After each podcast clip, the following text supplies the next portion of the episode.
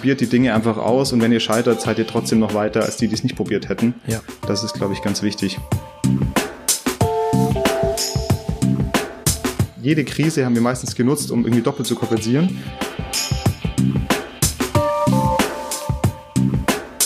Das glaube ich ganz wichtig, dass man diese Vorbilder hat.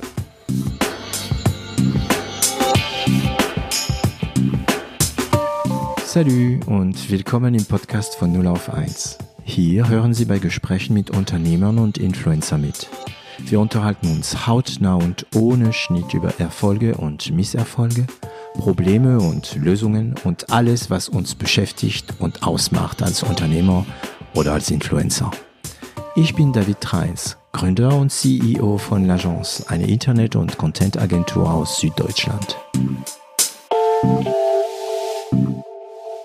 Ich habe so eine App in mein Handy, mit der ich äh, mir immer anschauen kann, wo die ISS-Station im All ist. Und ich weiß noch, dass ich äh, vor zwei, drei Jahren im Sommer mit Freunden draußen war in Frankreich. Und ich habe denen gesagt, ey, schaut mal den Punkt, der sich da bewegt, das ist die ISS. Und natürlich haben sie das nicht geglaubt, ich müsste das nachweisen mit dieser App und so weiter und so weiter. Aber man kann tatsächlich die ISS nachts im, im, im Himmel vorbeifliegen sehen. Sieht aus wie ein dicken Stern. Und dann denkt man sich immer so Sachen. Und mein Gast heute, ähm, der Marc Kugel ähm, von Juri, der denkt bestimmt an ganz anderen Sachen, wenn er sich, falls er sich mal die ISS im Himmel anschaut, nämlich er fragt sich wahrscheinlich, wie viele Kunden von ihm gerade irgendwelche Experimente da oben durchführen ähm, und wann die nächste Rakete äh, losfliegt, damit er seine nächsten Kunden zu ISS bringen kann. Hallo Marc. Hi, freue mich hier zu sein. Ja, ich freue mich auch, äh, dass du mitmachst. Ähm, wir haben euch nämlich ähm, bewusst unter Anführungszeichen akquiriert, also angefragt und so. Und wir freuen uns riesig bei 0 auf 1, dass ihr da mitmacht. Also ich freue mich als alter Science-Fiction-Fan natürlich und äh, Sternenträumer, dass du da mitmachst. Aber bevor wir von deiner Firma sprechen, Juri, die ähm, ja kurz gesagt äh, Experimente in der Mikrogravität äh, erlaubt, sagt man Mikrogravität auf Deutsch oder Mikrogravität? Mikrogravitation eher. Mikrogravitation. Ähm, sprechen wir mal über dich. Kannst du uns mal ein bisschen was über dich erzählen?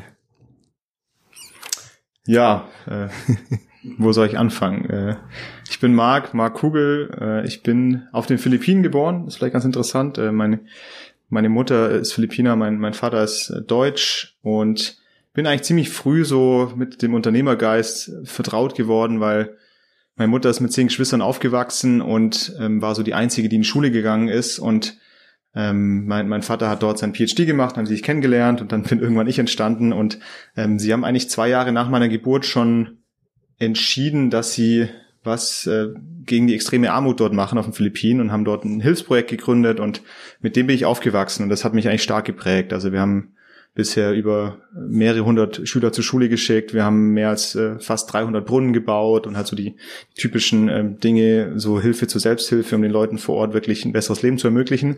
War natürlich alle zwei Jahre im Sommerferien dort, dort und habe auch so ein bisschen immer die Diskrepanz gesehen zwischen meinen Freunden hier in Deutschland, ähm, die sehr oft gejammert haben, obwohl es ihnen sehr gut geht, und äh, meinen Freunden auf den Philippinen, äh, denen es sehr schlecht ging, aber die immer irgendwie happy waren und, und, und sehr, sehr glücklich. Und gerade dieses, äh, dieses Anpacken, dadurch, dass meine Eltern ja selber in dem Sinne auch Gründer waren und äh, sozusagen eine NGO gegründet haben, hat mich das sehr früh beeinflusst, ähm, so dass ich eigentlich immer gedacht habe, okay, ähm, man kann auch irgendwie mit, mit sehr einfachen Mitteln selber was aufbauen. Man kann, ähm, ja, man muss nicht irgendwie ein Steve Jobs sein oder so, irgendwie diese großen Unternehmerpersönlichkeiten, die man so kennt, ähm, sondern ja, es, es kann theoretisch jeder machen und ähm, gleichzeitig noch diesen, diesen Impact-Gedanken, dass ähm, ja, jeder Kleine die Welt auch ein Stück besser machen kann und, und verbessern kann. Und das hat sich eigentlich immer durchgezogen in allem, was ich machen wollte. Und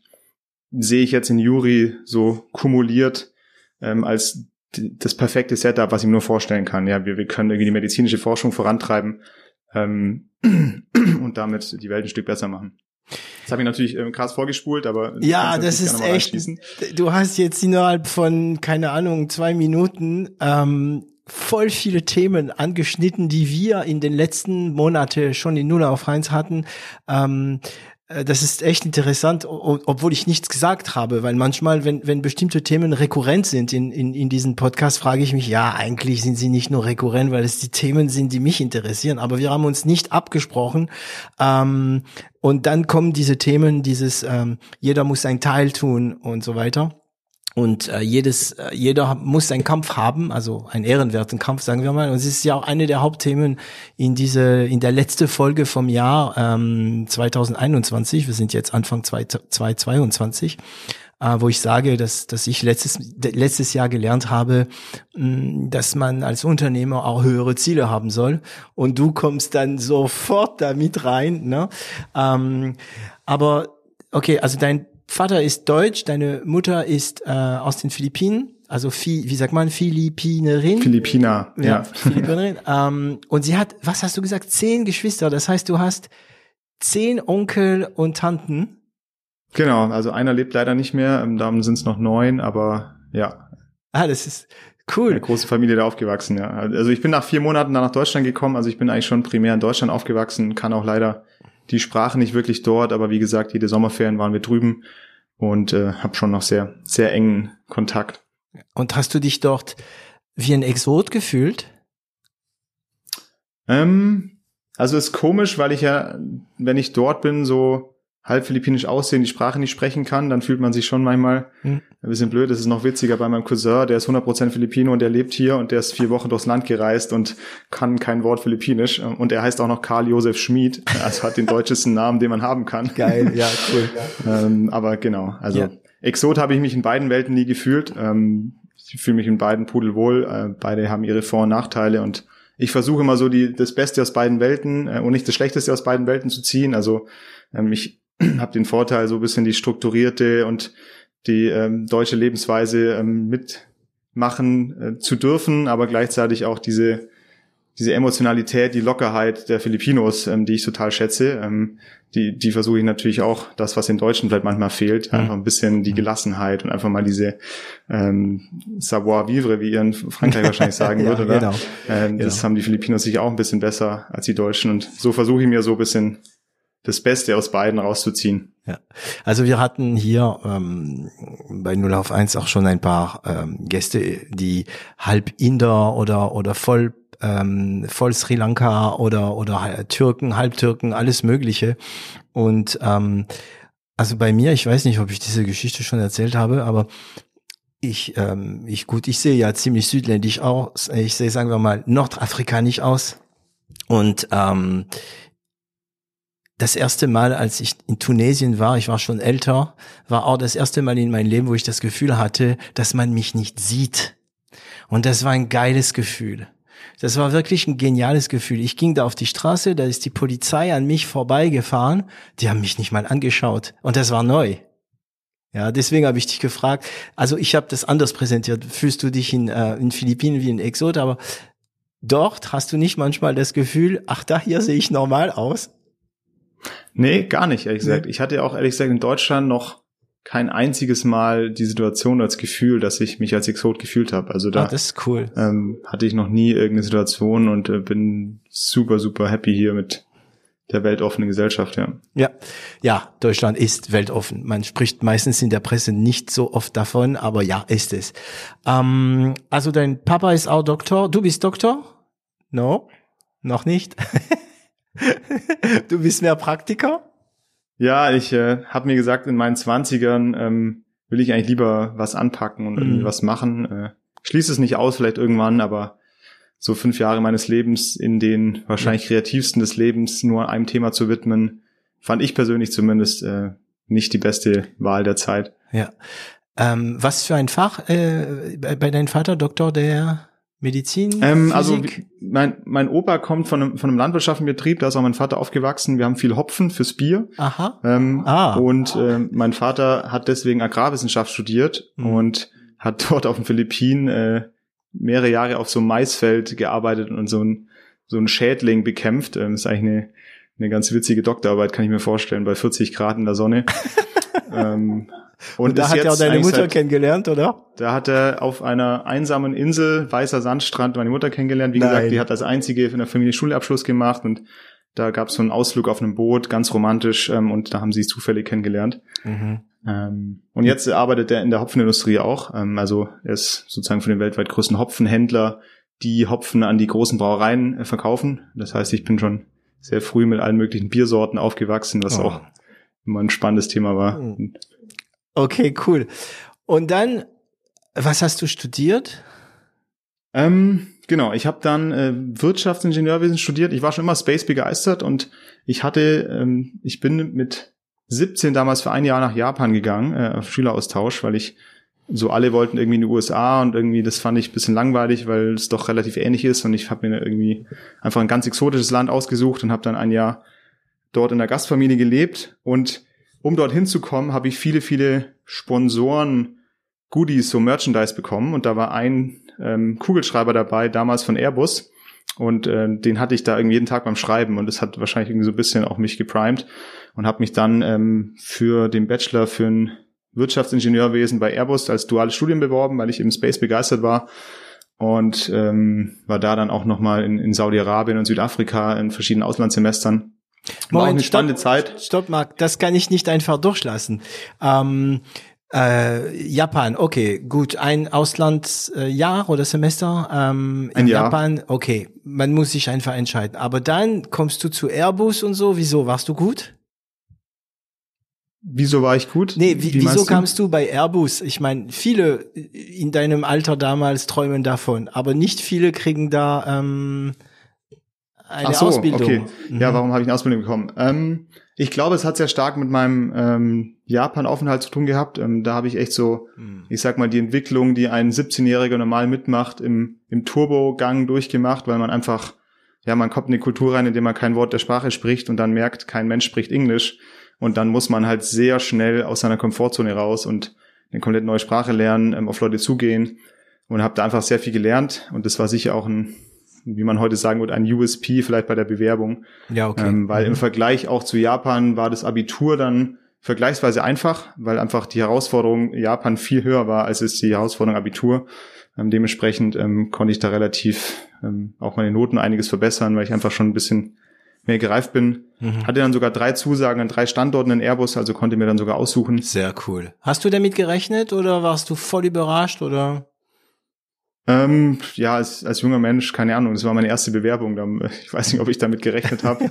ähm, weiß auch nicht, ob das so klug war, rückwirkend, sich sozusagen nur die eine Option anzuschauen und die dann auch zu machen. Mhm. Ähm, Steve Jobs hat ja immer gesagt, you have to connect the dots afterwards. Also unterm Strich hat schon Sinn gemacht, weil ich Space begeistert war und jetzt wieder irgendwie was im Space mache. Also war Airbus schon, glaube ich, nicht, ähm, nicht das Schlechteste. Ähm, aber grundsätzlich würde ich schon sagen, in dem Alter wäre es vermutlich klüger gewesen, erstmal ganz breit zu gehen und ganz verschiedene Praktika zu machen. Mhm. Ähm, aber ja, ich glaube, unterm Strich war es trotzdem gut. Okay. Und dann hast du so äh, dual dein Bachelor gemacht? Genau. Da ist man immer so ein halbes Jahr in der Firma, ein halbes Jahr genau. äh, in der Uni. Geiles deutsches System. Also Wow, also es ist so wieder etwas, wo ich immer sagen muss, die Deutsche wissen manchmal wirklich nicht, was die haben. Ähm, dieses duale System, also allgemein, ne, ob Ausbildung, ganz normale Ausbildung oder Bachelor oder ein Master kann man auch dual machen, ist ist wahrscheinlich einer der Gründe, warum Deutschland die beste Ingenieure hat. Also es nennt man nicht mehr Ingenieur, aber die besten hat, ne? Weil die ja sechs Monate da, sechs Monate da, es hängt davon, welche welche duale also ich unterrichtete auch an der äh, ähm, an der äh, DHBW in Stuttgart, deswegen bin ich auch so begeistert. Ah, okay. ja, ich war an der DHBW. Ja, ja, eben. Und früher war das die Berufsakademie, als ich glaube, als ich angefangen habe, da zu unterrichten, war es die Berufsakademie. Und äh, jetzt heißt es die DHBW. Und ich sehe das äh, Niveau der Studenten. Und ich habe ja viele Unternehmer in meine in meinem Umkreis, in meinem meine Umgebung. Ähm, und immer wieder, ah, du unterrichtest bei der DHB, ah, krieg, krieg, kann, kannst du uns mal ein paar Studenten kriegen? Ich sage, nee, brauchen die nicht. Auch das ist ja auch der Punkt. Ne? Das heißt, du hast den Bachelor gemacht und dann? Ich habe einen Bachelor gemacht und habe da, also wir reden ja auch so ein bisschen über Unternehmertum und, und wie ja. man dazu kommt. Also ich würde gerne noch im Bachelor bleiben. Ich habe zum einen ähm, eine ein Auslandssemester in Südafrika gemacht mhm. ähm, und habe dort einen Autounfall gehabt, zusammen mit meiner jetzt Frau oder damals noch Freundin, der ziemlich heftig war, so im, im irgendwo im Mittel von, von nirgendwo. Meine Frau war dann auch ähm, acht Wochen im Krankenhaus danach. Echt? Und da uh. habe ich mir dann schon viel Gedanken gemacht, so, weil das war auch die Zeit, wo ich sechs Monate bei Airbus war. Ähm, und da macht man sich schon Gedanken, okay, ist das, was ich den Rest meines Lebens machen will, ja, so im Konzern und irgendwie immer so die, ja, die üblichen Dinge machen, äh, morgens schon schauen auf die Uhr, so, äh, wann ist Feierabend und wann ist die Mittagspause. Mhm. Und da hatte ich dann viel Zeit, wo ich dann im Krankenhaus bei ihr war und habe dann auch die komplette Biografie von Steve Jobs gelesen und viele, viele andere Bücher. Hatte da viel Zeit nachzudenken. Ähm, und natürlich in Südafrika auch viel so dieses Bucketlist und irgendwie weiße Hai tauchen, Bungee Jumpen, äh, alles gemacht, was man so auf der Bucketlist hat. Und mhm. das bringt dann natürlich auch nochmal auf neue Gedanken. Also diese Bucketlist ist eine Liste von Sachen, die man gern vor seinem Tod machen will, ja? Mhm. Genau, ja, um es zu übersetzen, genau. Also viele, so diese typischen Sachen, auch wenn ich einmal im Leben das mache. Ähm, und da haben wir sehr viel abgehakt in Südafrika und das bringt dann natürlich ein bisschen auf den Trichter. Und bin dann so zum ersten Mal eigentlich an dem Punkt mit dem Thema Unternehmertum in Berührung gekommen und habe dann mit meinem Bruder damals ähm, entschieden, hey, ähm, lass uns da was machen. Und äh, ja, wir wollen nicht irgendwie langfristig im, im Konzern versauern oder sozusagen unser Leben im Autopilot laufen lassen und haben hab dann da mein erstes Startup gegründet zusammen mit meinem Bruder. Ähm, damals mit 22. Ähm, das ist auch ja relativ wieder untergegangen. Mein Bruder war damals kurz vom Abi, also auch noch noch jünger. Und damals war der App Store heißt, also das war ganz am Anfang so, wo wo jede ja zwei Mann, zwei Frau Bude noch so kleine Apps bauen konnten, die tatsächlich auch Visibility bekommen haben. Ja. Ähm, haben dann so, ein, so eine App gebaut, mit der man äh, so eine Art Tagebuch hat an Erinnerungen. So heute vor drei Jahren war mein Hochzeitstag, heute vor fünf Jahren war mein, mein Abi-Abschluss oder heute vor zehn Jahren war unser erstes Date. Ähm, so solche Geschichten, weil wir einfach irgendwie es spannend fanden, so Momente im Leben sich dran zu erinnern und bewusster zu erleben und haben dann zusätzlich noch ein iPad-Magazin gegründet, das hieß Adventure Planet, wo wir Leute interviewt haben, die ähm, ja große Abenteurer waren und eben genau ihre Bucketlist leben, um Leute zu motivieren, auch ihre Bucketlist, also die Liste, die sie vor dem Tod machen wollen, ähm, ja, um die zu inspirieren.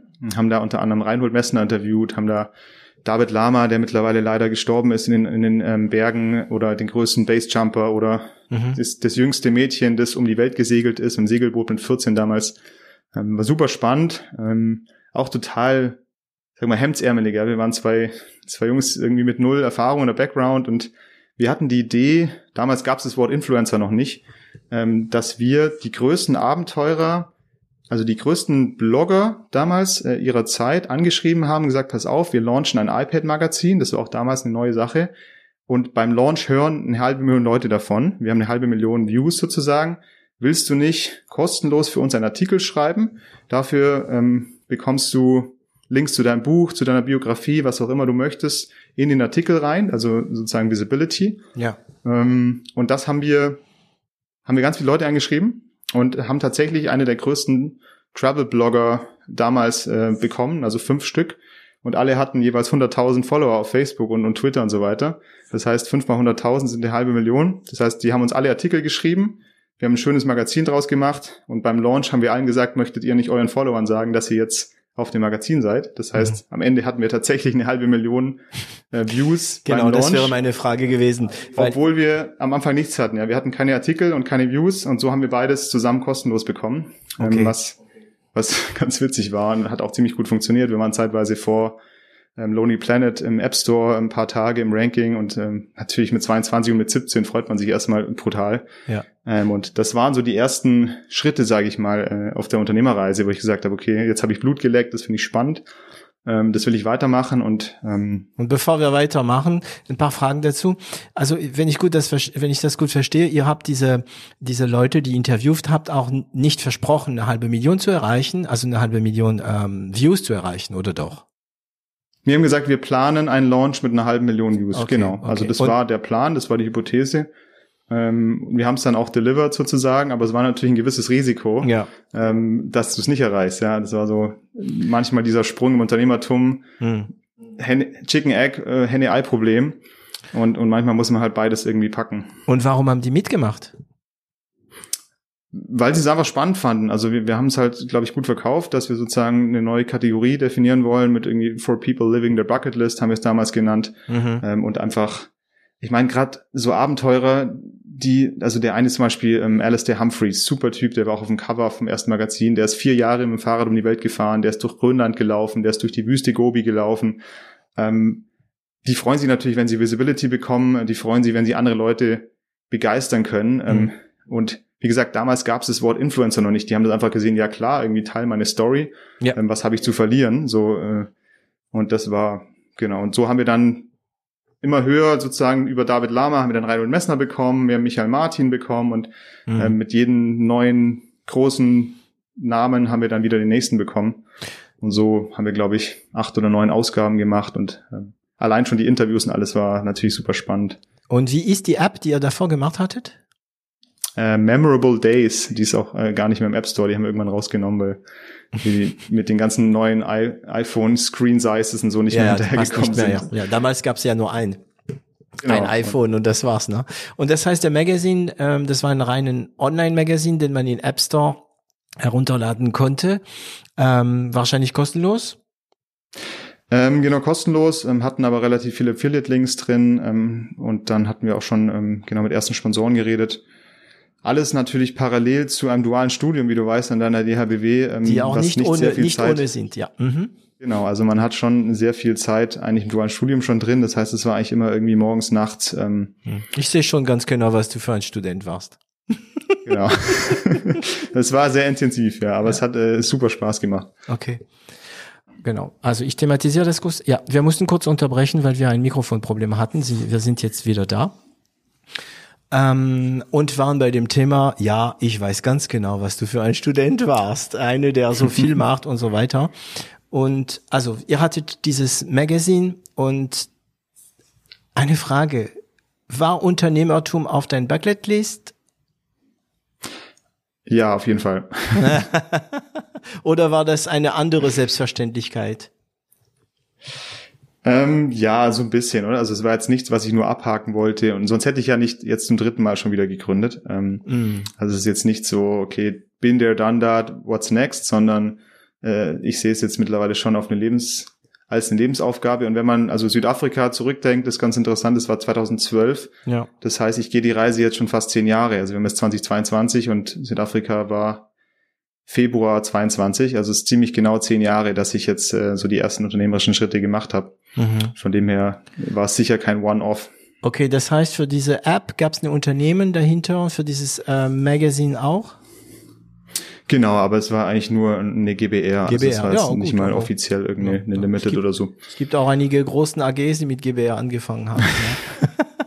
ja. okay, so, genau. das heißt, du hast deinen Bachelor parallel gemacht. Also deine äh, Ex Freundin jetzt Frau geworden. Ex-Freundin ja. jetzt Frau. Es klingt komisch, aber egal, ich bin Ausländer, ich darf sowas.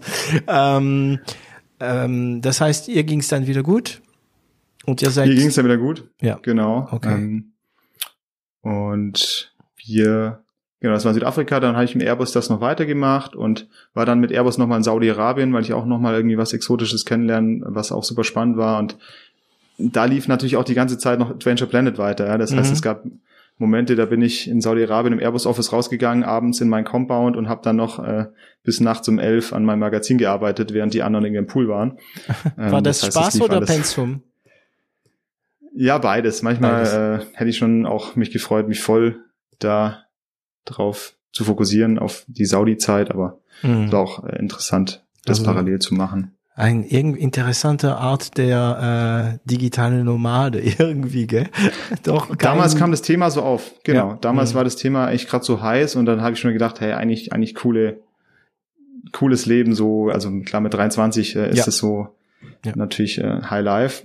Ähm, und dann habe ich natürlich relativ bald geschaut, okay, was mache ich danach und wollte eigentlich dann dieses Thema Startup professionalisieren. Also klar, Adventure Planet und, und die App, das war super spannend, aber wir waren natürlich total unerfahren und wollte eigentlich da tiefer reingehen und habe dann geschaut, was kann man da vielleicht im Master noch machen. Ähm, habe mich dann hatte auch eine Zusage dann in London bei bei der UCL für Technology Entrepreneurship. Fand es sehr spannend, weil es eigentlich genauso alle Themen abgedeckt hätte, die ich machen wollte.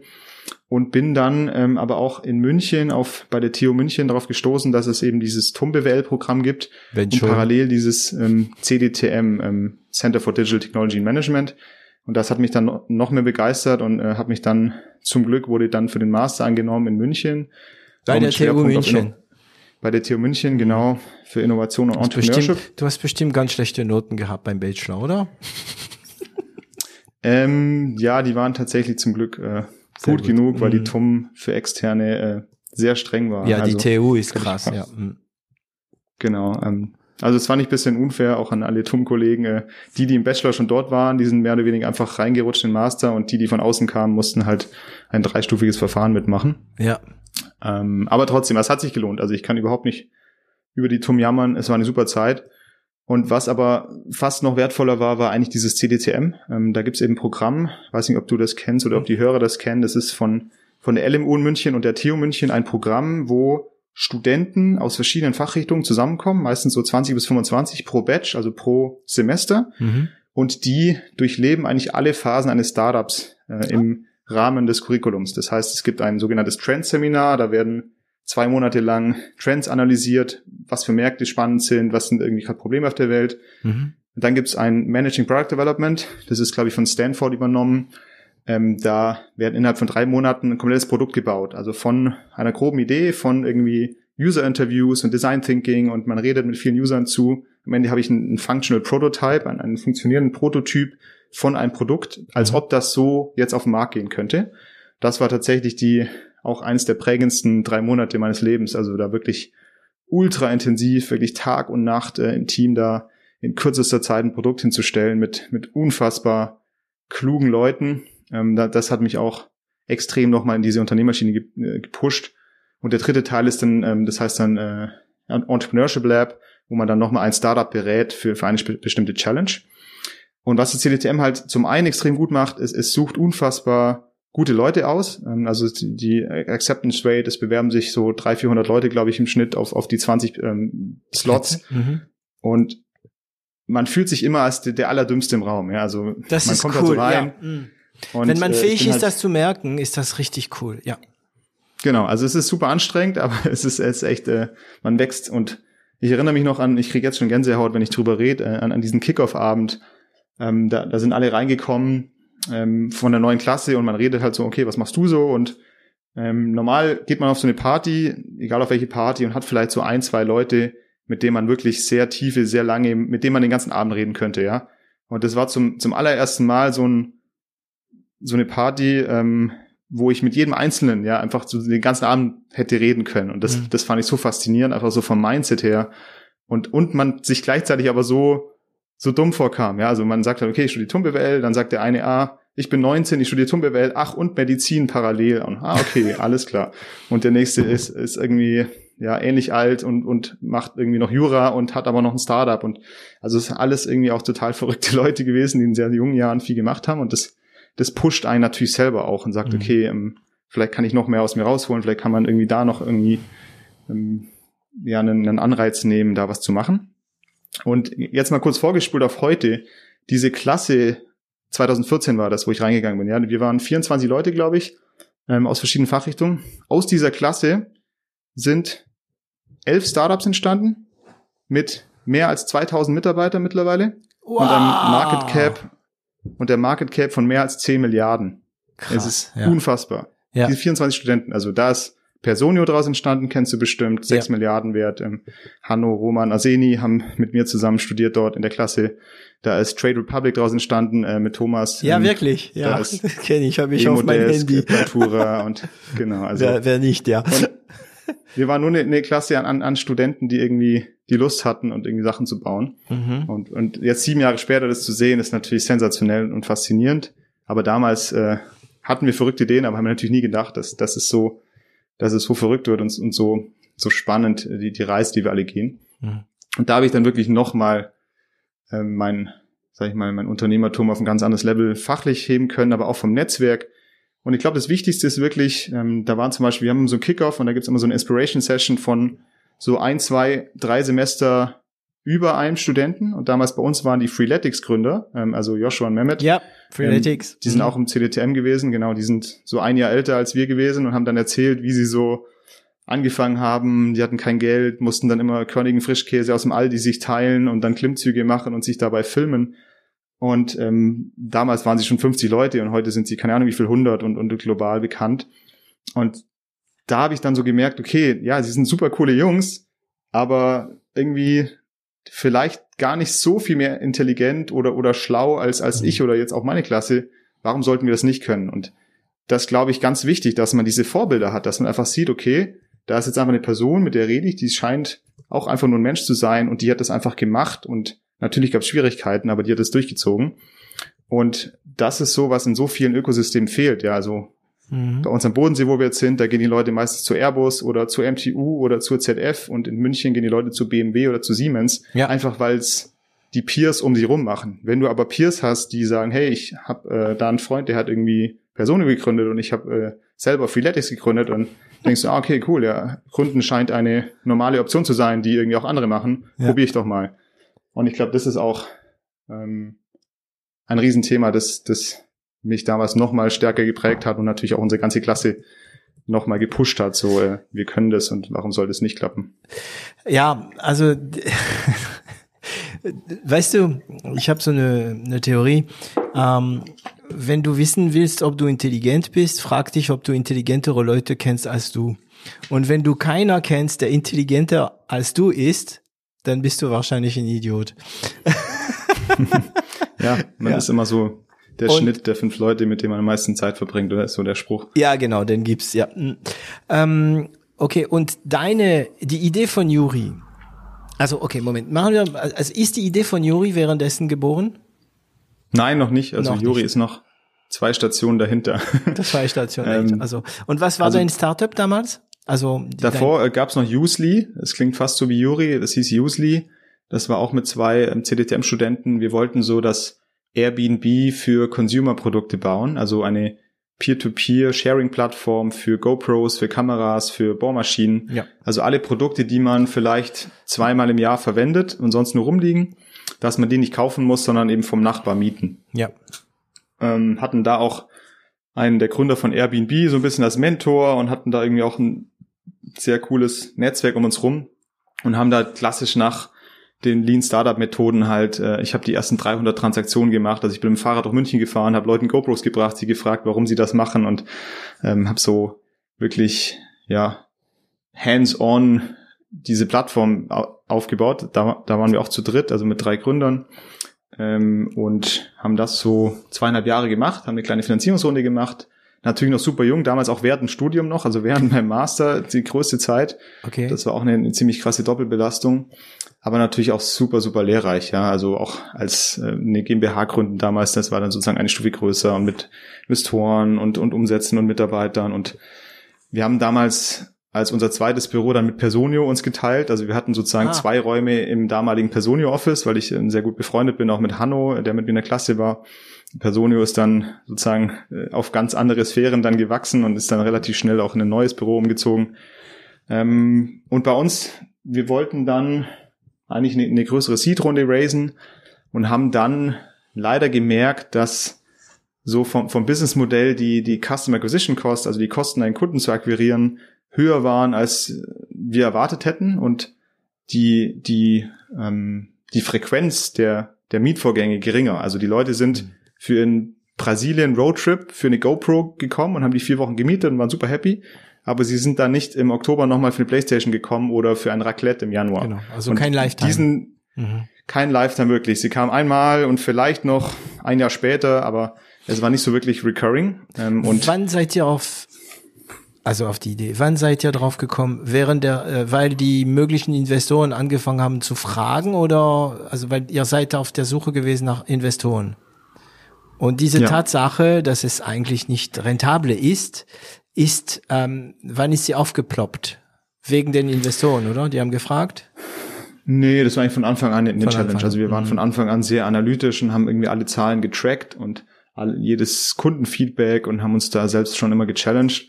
Aber es hat schon eine Zeit gedauert, bis, ähm, und das ist vielleicht auch eine unternehmerische Reise, die sehr weh tut, diese Realisierung, dass man irgendwann sagt, okay, ähm, eigentlich, eigentlich macht das Modell keinen Sinn. Wenn man ganz ehrlich ist und wirklich alles mal anschaut und ganz tief in sich reinhört, macht es eigentlich keinen Sinn. Mhm. Auch wenn natürlich alle irgendwie ohne Ende Press und irgendwie Fame und macht Spaß und cooles Team natürlich dafür sprechen, weiterzumachen. Ähm, aber wenn du sagst, die Fundamentals machen keinen Sinn, ähm, diese Realisierung ging nicht von einem Tag auf den anderen. Ja, das, das ging über Wochen, wo man dann irgendwann gesagt hat, okay, ähm, ja, es ist einfach extrem schwierig, das Modell. Und man selber beim Pitchen schon merkt, oh. man steht nicht 100% hinter den Zahlen. Ja. Also natürlich sind die Zahlen echt, aber man, man schämt sich schon fast, die Zahlen zu präsentieren. Ähm, und ja, ich hatte, glaube 100, 120 Investorengespräche. Ich bin dann teilweise nachts mit dem Flixbus nach Berlin und, und dann in, am gleichen Tag wieder zurück und habe irgendwie Investorengespräche geführt. Ähm, war auch eine, eine lehrreiche Zeit, aber natürlich auch extrem hart, wenn du 120 Mal hörst, so, ähm, nee, ich will nicht bei dir investieren, ähm, was du gerade zweieinhalb Jahre aufgebaut hast. Ähm, das ist schon, schon sehr hart, weil es einfach dein Baby ist und sozusagen so viel Ablehnung du weißt das Numbers Game, du weißt, dass es irgendwie Zahlen dahinter stecken und dass nur ein Prozent vielleicht investiert, aber mhm. wenn du dann drin steckst im Meeting und wieder eine Absage bekommst, dann ist es schon, ähm, schon heftig. Ähm, hat mich aber auch, sag ich mal, gut abgehärtet jetzt für Juri oder für, fürs neue Startup, mhm. ähm, dass man einfach schon schon also das hast du gekannt, äh? dieses äh, Pilgerstock und äh, Klopfen an Türen und äh, äh, nein, Ohne Ende. kein Interesse, ja. nein, kein Interesse, nein, ja, kein Interesse. Genau. Aber was, was hat dich dazu gebracht, nach, keine Ahnung, nach 20 Absagen, 30 Absagen weiterzumachen? Ja, zum einen natürlich die Begeisterung trotzdem noch fürs Thema, das mhm. Commitment fürs Team auch. Natürlich, man schuldet dem Team was, ja, man will das Team nicht hängen lassen. Ähm, und natürlich trotzdem der kleine rationale Gedanken, ja, natürlich, ähm, VC-Game, man investiert in 10, ähm, 9 gehen pleite, darum müssen die ja sehr stark aussieben. Also einfach auch die Zahlen im Kopf und so ist es ja immer. Ähm, mhm. Man hat ja nie 50 Prozent irgendwie Zusagequote bei VCs, sondern vielleicht unter 10 Prozent und das ist ganz normal. Und das hat schon auch immer noch einen äh, weitermachen lassen. Aber ja, hart war es trotzdem und äh, Spaß macht es auch keinen irgendwann. Und wie wurde, wie hast ihr euch finanziert? Weil du meinst Team und so weiter? Ähm, also teilweise von, von einer kleinen ähm, Pre-Seed-Runde und einfach von den Umsätzen, von den Mieteinnahmen damals. Okay. Genau. Also Pre-Seed. Und wir waren noch Studenten, also wir haben uns ganz, ganz wenig Gehalt ja, ihr habt wenig damals. gebraucht, ja. Hm. Und der ja. Pre-Seed, ähm, wo kommt der? War das Love Money oder war das ein echter, äh, also sagen wir, echte Investoren? Uh, Business Angels waren das. Business genau. Angels. Mm, mm. Ja, und das ist dann genau. auch schwer, die, ja. Und das macht es noch schwieriger, finde ich. Ne? Also viele denken, ah, ja, jetzt, wenn man eine Investition bekommt, haben wir Geld und so weiter. Aber eigentlich darfst du, also darfst du, man darf scheitern, aber du willst noch weniger scheitern, weil es ja nicht dein Geld ist. Und ich hm. denke, es ist viel einfacher, also es ist einfach, es ist weniger schwer, mit dem eigenen Geld zu scheitern, als mit dem Geld von anderen. Ne? Und Correct. die, die ja, Aussage, äh, hey Jungs äh, oder Mädels, äh, es bringt nichts jetzt, äh, das musst du dann den Business Angels, die investiert haben, sagen. Ne? Genau.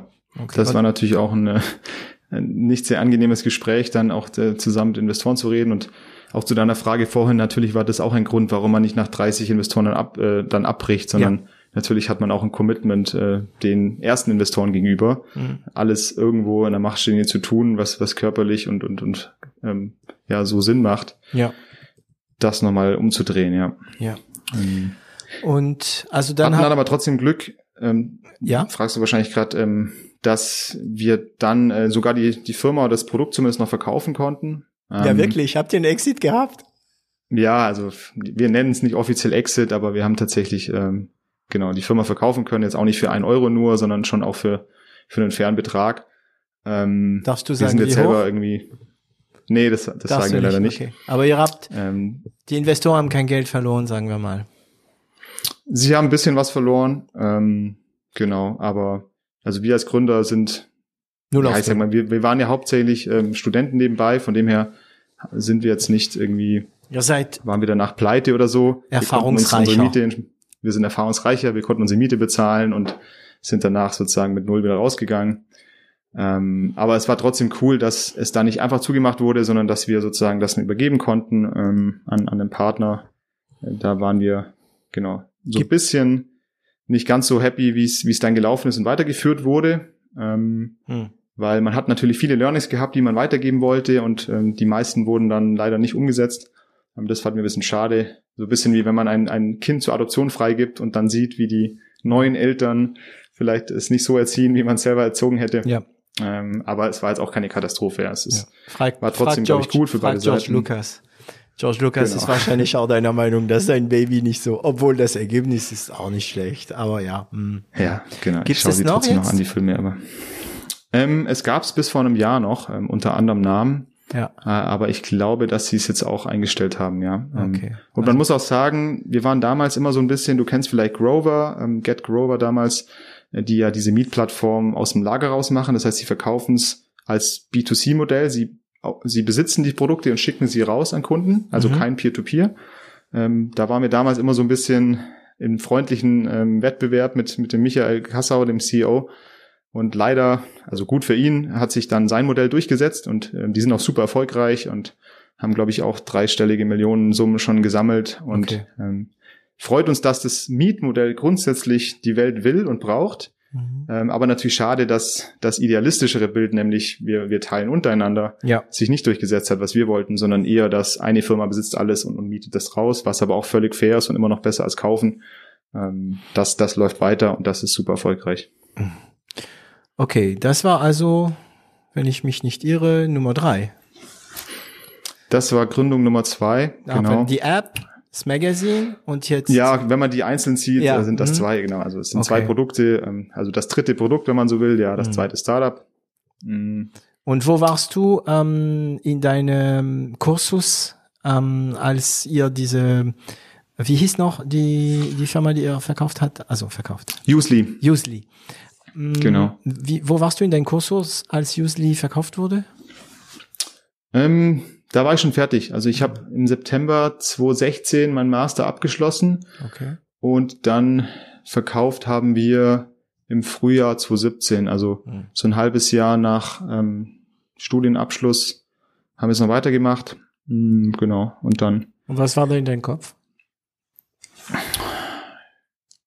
ja, schwierig zu sagen, sich reinzuversetzen. Also natürlich erstmal eine krasse Enttäuschung, ähm, weil man natürlich, also gerade im CDTM-Umfeld, wo man natürlich sieht, wie gut die anderen Startups laufen, man schaut natürlich auch immer nur die an, die gut laufen und ähm, vergleicht sich dann natürlich bei denen, wo das Modell super funktioniert und in meinem Fall natürlich auch irgendwie stark Personio zum Beispiel, wo auch ähm, Roman Arseni Roman echt gute Freunde von mir waren und ähm, ich auch super happy sind, äh, da, bin, dass die jetzt über 1000 Leute sind und ja, es ist ja Wahnsinn und äh, es ist sensationell.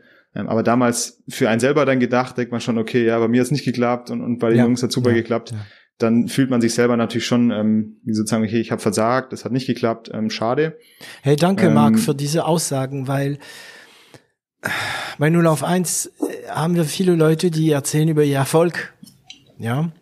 Und ähm, nicht jeder hat sofort einen Riesenerfolg. Ja. Und ähm, es gibt ein paar wenige, es gibt die, aber ein paar wenige, so wie du jetzt, die auch sagen, hey, Achtung, ne, manchmal geht's auch den Bach runter. Oder fast der Bach runter. Und dann, ähm, wie war das? Ähm, fail, reload, fail better, ne? Genau, Mhm. ja. Ähm, und ich glaube, hinterher kann man sowas auch immer mit, mit einem Augenzwinkern sagen und aber in dem Moment ist es trotzdem halt hart, ja. Also ich bin schon teilweise ein Freund von diesen Fuck-Up-Nights und ich glaube, es ist schon super wichtig, das zu teilen und sagen, das ist die Realität.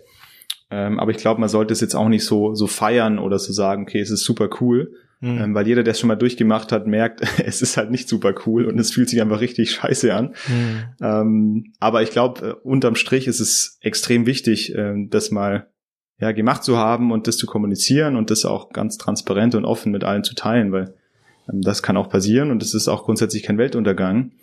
Ähm, vor allem nicht in dem Alter und das sage ich auch immer, weil ähm, vom CDTM damals ähm, hat ein der Professor Diepold, ähm, der auch ähm, mich und auch viele andere dort gut inspiriert hat, der hat auch gesagt, ähm, such dir in dem Alter Dinge aus, die ähm, bei denen die Upside, also nach oben hin, ähm, sehr groß ist, aber ähm, die Downside als Student gibt's ja faktisch Geht nicht. Ja, nicht, du kannst ja. einfach nur als Student wieder landen. Und Ja.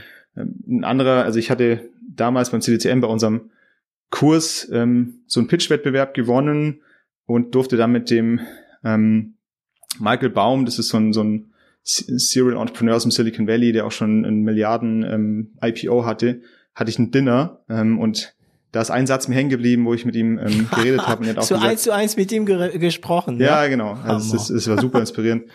Und er hat auch gesagt, it, it's a low risk time to take big risks, ja, als Student. Ja. Also es ist sozusagen die Zeit, wo du eigentlich große Risiken eingehen kannst, weil du eigentlich kein Risiko hast, weil wenn alles schief geht, ja, außer du nimmst vielleicht einen riesen Kredit auf oder irgendwie hm. hast persönlich Liability, dann landest du halt wieder da, wo du vorher warst, nämlich als Student. Ja. Ähm, und und wenn es gut läuft, bist du aber irgendwie erfolgreicher Gründer und hast eine coole Firma aufgebaut. Und wenn es schlecht läuft, bist du halt weiterhin Student. Ja. Und das ja. ist, glaube ich, ganz wichtig, auch in den jungen Jahren zu machen. Ich unterhalte mich manchmal mit Bekannten von mir, die wie man so sagt, mit dem goldenen Löffel ähm, geboren sind und teilweise die Firmen von, von den Eltern übernommen haben. Und ich versuche denen immer klar zu machen, dass es für den teilweise viel schwieriger ist, als für jemanden, der nichts hat. Weil wenn sie ja. scheitern, verlieren sie eine Menge und sie verlieren auch ihre Erbe und und und alles, was und die Eltern aufgebaut haben. Ne? So, ja. Und wenn wir, also wenn, sagen wir mal, Leute, die die nichts hatten, scheitern, ja, pff, du bist ja von null an gestartet. Also wenn du genau. alles verlierst, dann bist du wieder da, wo du warst. Und die Leute sagen noch, wow, geil, dass du das probiert hast. Ne, äh, es ist ein bisschen ja. die gleiche Idee. Ne, ähm, gut. Ähm, also damals habe ich rausgehört, ging es dir nicht so gut. Ne? Ähm, wie warst du, also wie lange hat es gedauert, bis du sagst, ey, jetzt, jetzt muss ich reload? Also ich konnte es mir noch nicht so ganz eingestehen und, und wollte, bin dann gleich eigentlich sehr schnell wieder in, in die nächste Gründung gerannt. Ähm, und also ein, ein Freund von mir auch in der Klasse CDTM, ähm, was heute Plantura ist, der Felix, ähm, auch mittlerweile, ich weiß nicht, 100 Leute und sehr erfolgreich, größtes digitales äh, Gartenmagazin in Deutschland, äh, plantura.garden, glaube ich, heißen sie. Mhm. Und der hat damals eben gesagt, hey, er ist da an was und er ist halt ein super, super passionierter Hobbygärtner und es ist einfach, einfach ein krasser Nerd in dem Gebiet, was ich total bege äh, begeisternd finde. Und er hat gesagt, er will da das Zalando für Garten sozusagen bauen, ja, und ähm, Fashion ist riesig und, und ähm, hat auch sehr viel Traffic, aber das Interessante ist Garten, da ist die Zielgruppe sagen wir 10 bis 20 Jahre älter als bei Zalando, aber der Markt nicht weniger klein und äh, mehr Geld. Ja, die, die Customer Acquisition Kosten kleiner und es ist einfach spannender, ja. ja. Und da bin ich so die ersten drei Monate ähm, mit reingekommen, mit im Hinterkopf vielleicht auch potenziell dann wieder Co-Founder zu werden. Hat auch super Spaß gemacht und Felix ist auch echt ein, ein sehr beeindruckender Gründer. Ähm, wir haben damals, äh, ich weiß noch, im CDCM in der Turm im sechsten Stock Fotos gemacht von Kohlsorten und, und Tomaten und, und Salat und ich war mal, vielleicht ist es heute noch drin, wenn man nach Kohl googelt, das allererste Google-Bild im Ranking habe ich gemacht damals mhm. ähm, mit Felix. Und dann habe hab ich aber relativ schnell gemerkt, und das war dann auch ein bisschen so von Felix oben gegenüber. mit Kohlsorten oder Plantura Garden? Plantura Garden, ja, genau. Ich glaube, mehrere Kohlarten kann es sein. ja, genau. Ja, geil. Du bist immer noch Nummer eins. Junge, Junge, Junge. Das ist ganz witzig, ja. ja so facettenreich kann Kohl sein, äh, war, glaube ich, der Artikel. Ja, genau. Ja, ähm, ich, ich habe es vor mir. Das ist es tatsächlich. Wenn man nach einfach nur K-O-H-L, auch direkt bei Google, man muss nicht, genau, ich glaube, also man muss äh, nicht mal die Bildersuche machen. Da kommt das Bild gleich mal ein bisschen weiter unten, Platz eins. Ja, cool. Ja. ja. Damals konnte man natürlich äh, weil natürlich noch nicht so riesen Player waren, mit äh, relativ wenig Traffic auch relativ hochkommen und jetzt ist natürlich der Quality Score und alles von Platura so stark, ja. dass sie wahrscheinlich uneinholbar sind. Ja. Ähm, hab dann aber auch gemerkt selber, dass es wahrscheinlich zu schnell war, direkt nach dem einen zumachen, gleich das nächste zu machen und auch im Vergleich zum Felix, der auch total seine Leidenschaft darin gefunden hat, schon zehn Jahre davor, ich einfach nicht so der passionierte Hobbygärtner war und auch heute nicht bin. Hm. Und, und dann irgendwann mir eingestehen musste, okay, ähm, es ist zwar cool, ein Startup aufzubauen, aber ich glaube, ähm, ich werde ein bisschen wählerischer in, in den The Themen, die ich dann angehen möchte. Ja, und habe dann schweren Herzens wieder, sozusagen bin ich rausgegangen und bin auch jetzt extrem glücklich, wie, wie gut sich Plantura entwickelt hat und äh, Felix war auf meiner Hochzeit und so, also wir sind immer noch sehr gut befreundet mhm. ähm, und, und freue mich, dass es so gut läuft.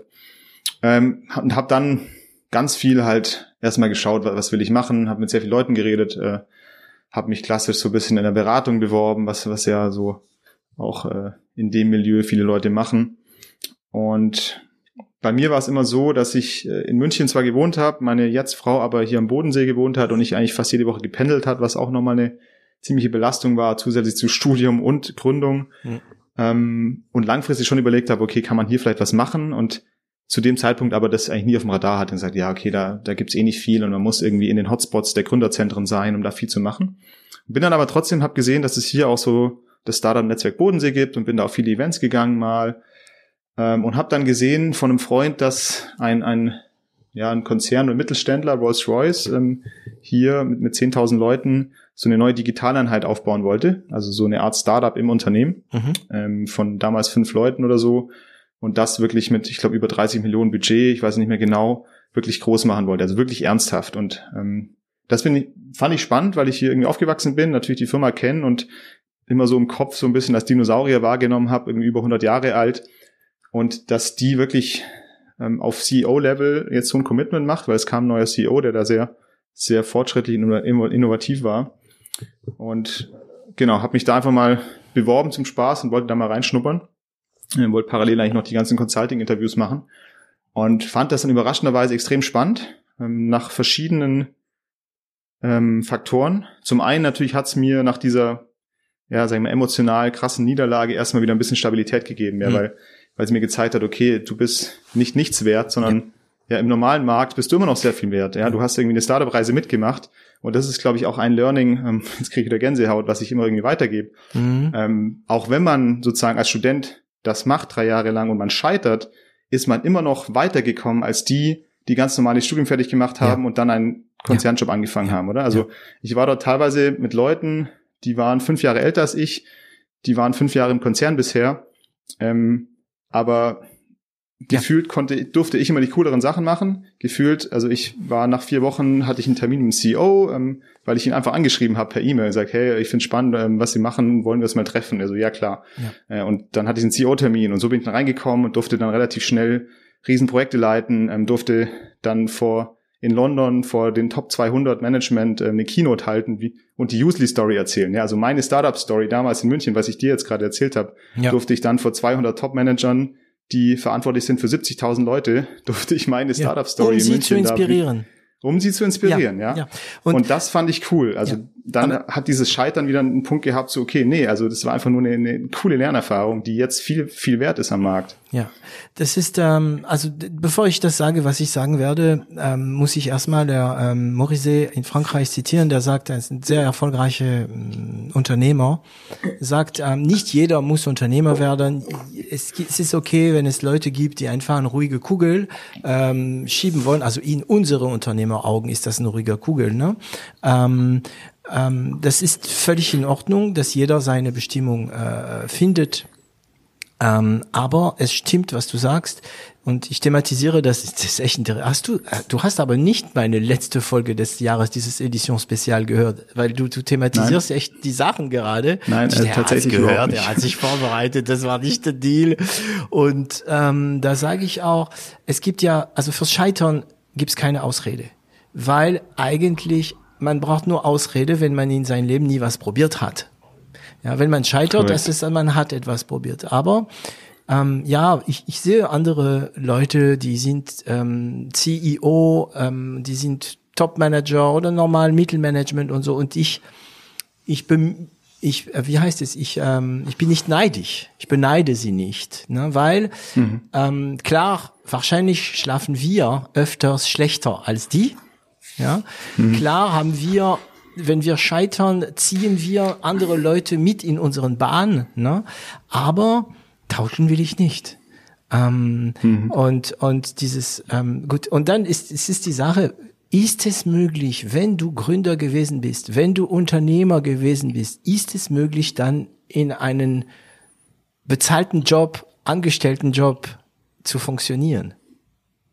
Du grinst, ja, das du grinst gerade, ja. Auch, mhm. Ja, genau. Also die Frage habe ich mir auch oft, oft gestellt und aber dann kam dann wieder so ein bisschen der unternehmerische Gedanken, ja, probier's doch einfach. Also es wird ja schon irgendwie klappen. Mhm. Und ich finde ähm, überraschend gut und ich finde, jeder, auch der danach einen Angestelltenjob haben soll, ähm, tut dieses Unternehmertum gut, weil man einfach auch im Konzern so viel Prozesse hacken kann. Ja, einfach mal, so wie man als Unternehmer auch Kunden sucht und einfach mal den CEO von irgendeiner Firma anschreibt, das habe ich intern halt alles gemacht. Ich habe direkt äh, in der zweiten Woche unseren CEO angeschrieben und alle Mitarbeiter, das kannst du nicht machen, du kannst dich einfach den CEO anschreiben. Doch, ich habe jetzt einen Termin mit ihm. So, okay, wow, was geht ab? Genau. Also auch diese so Just Do It und diese einfach, okay, ja, das ist zwar der Prozess, aber vielleicht reden wir mit dem, der den Prozess gebaut hat und da gibt es vielleicht einen, Loophole, wo wir rein können. Und also einfach dieses ständig vorantreiben und, und Dinge anpacken und fertig machen, das hilft auch in der Firma enorm. Und das Gute ist, man hat riesige Ressourcen. Ja, das ist natürlich, ist nicht alles schwarz-weiß. Ich glaube,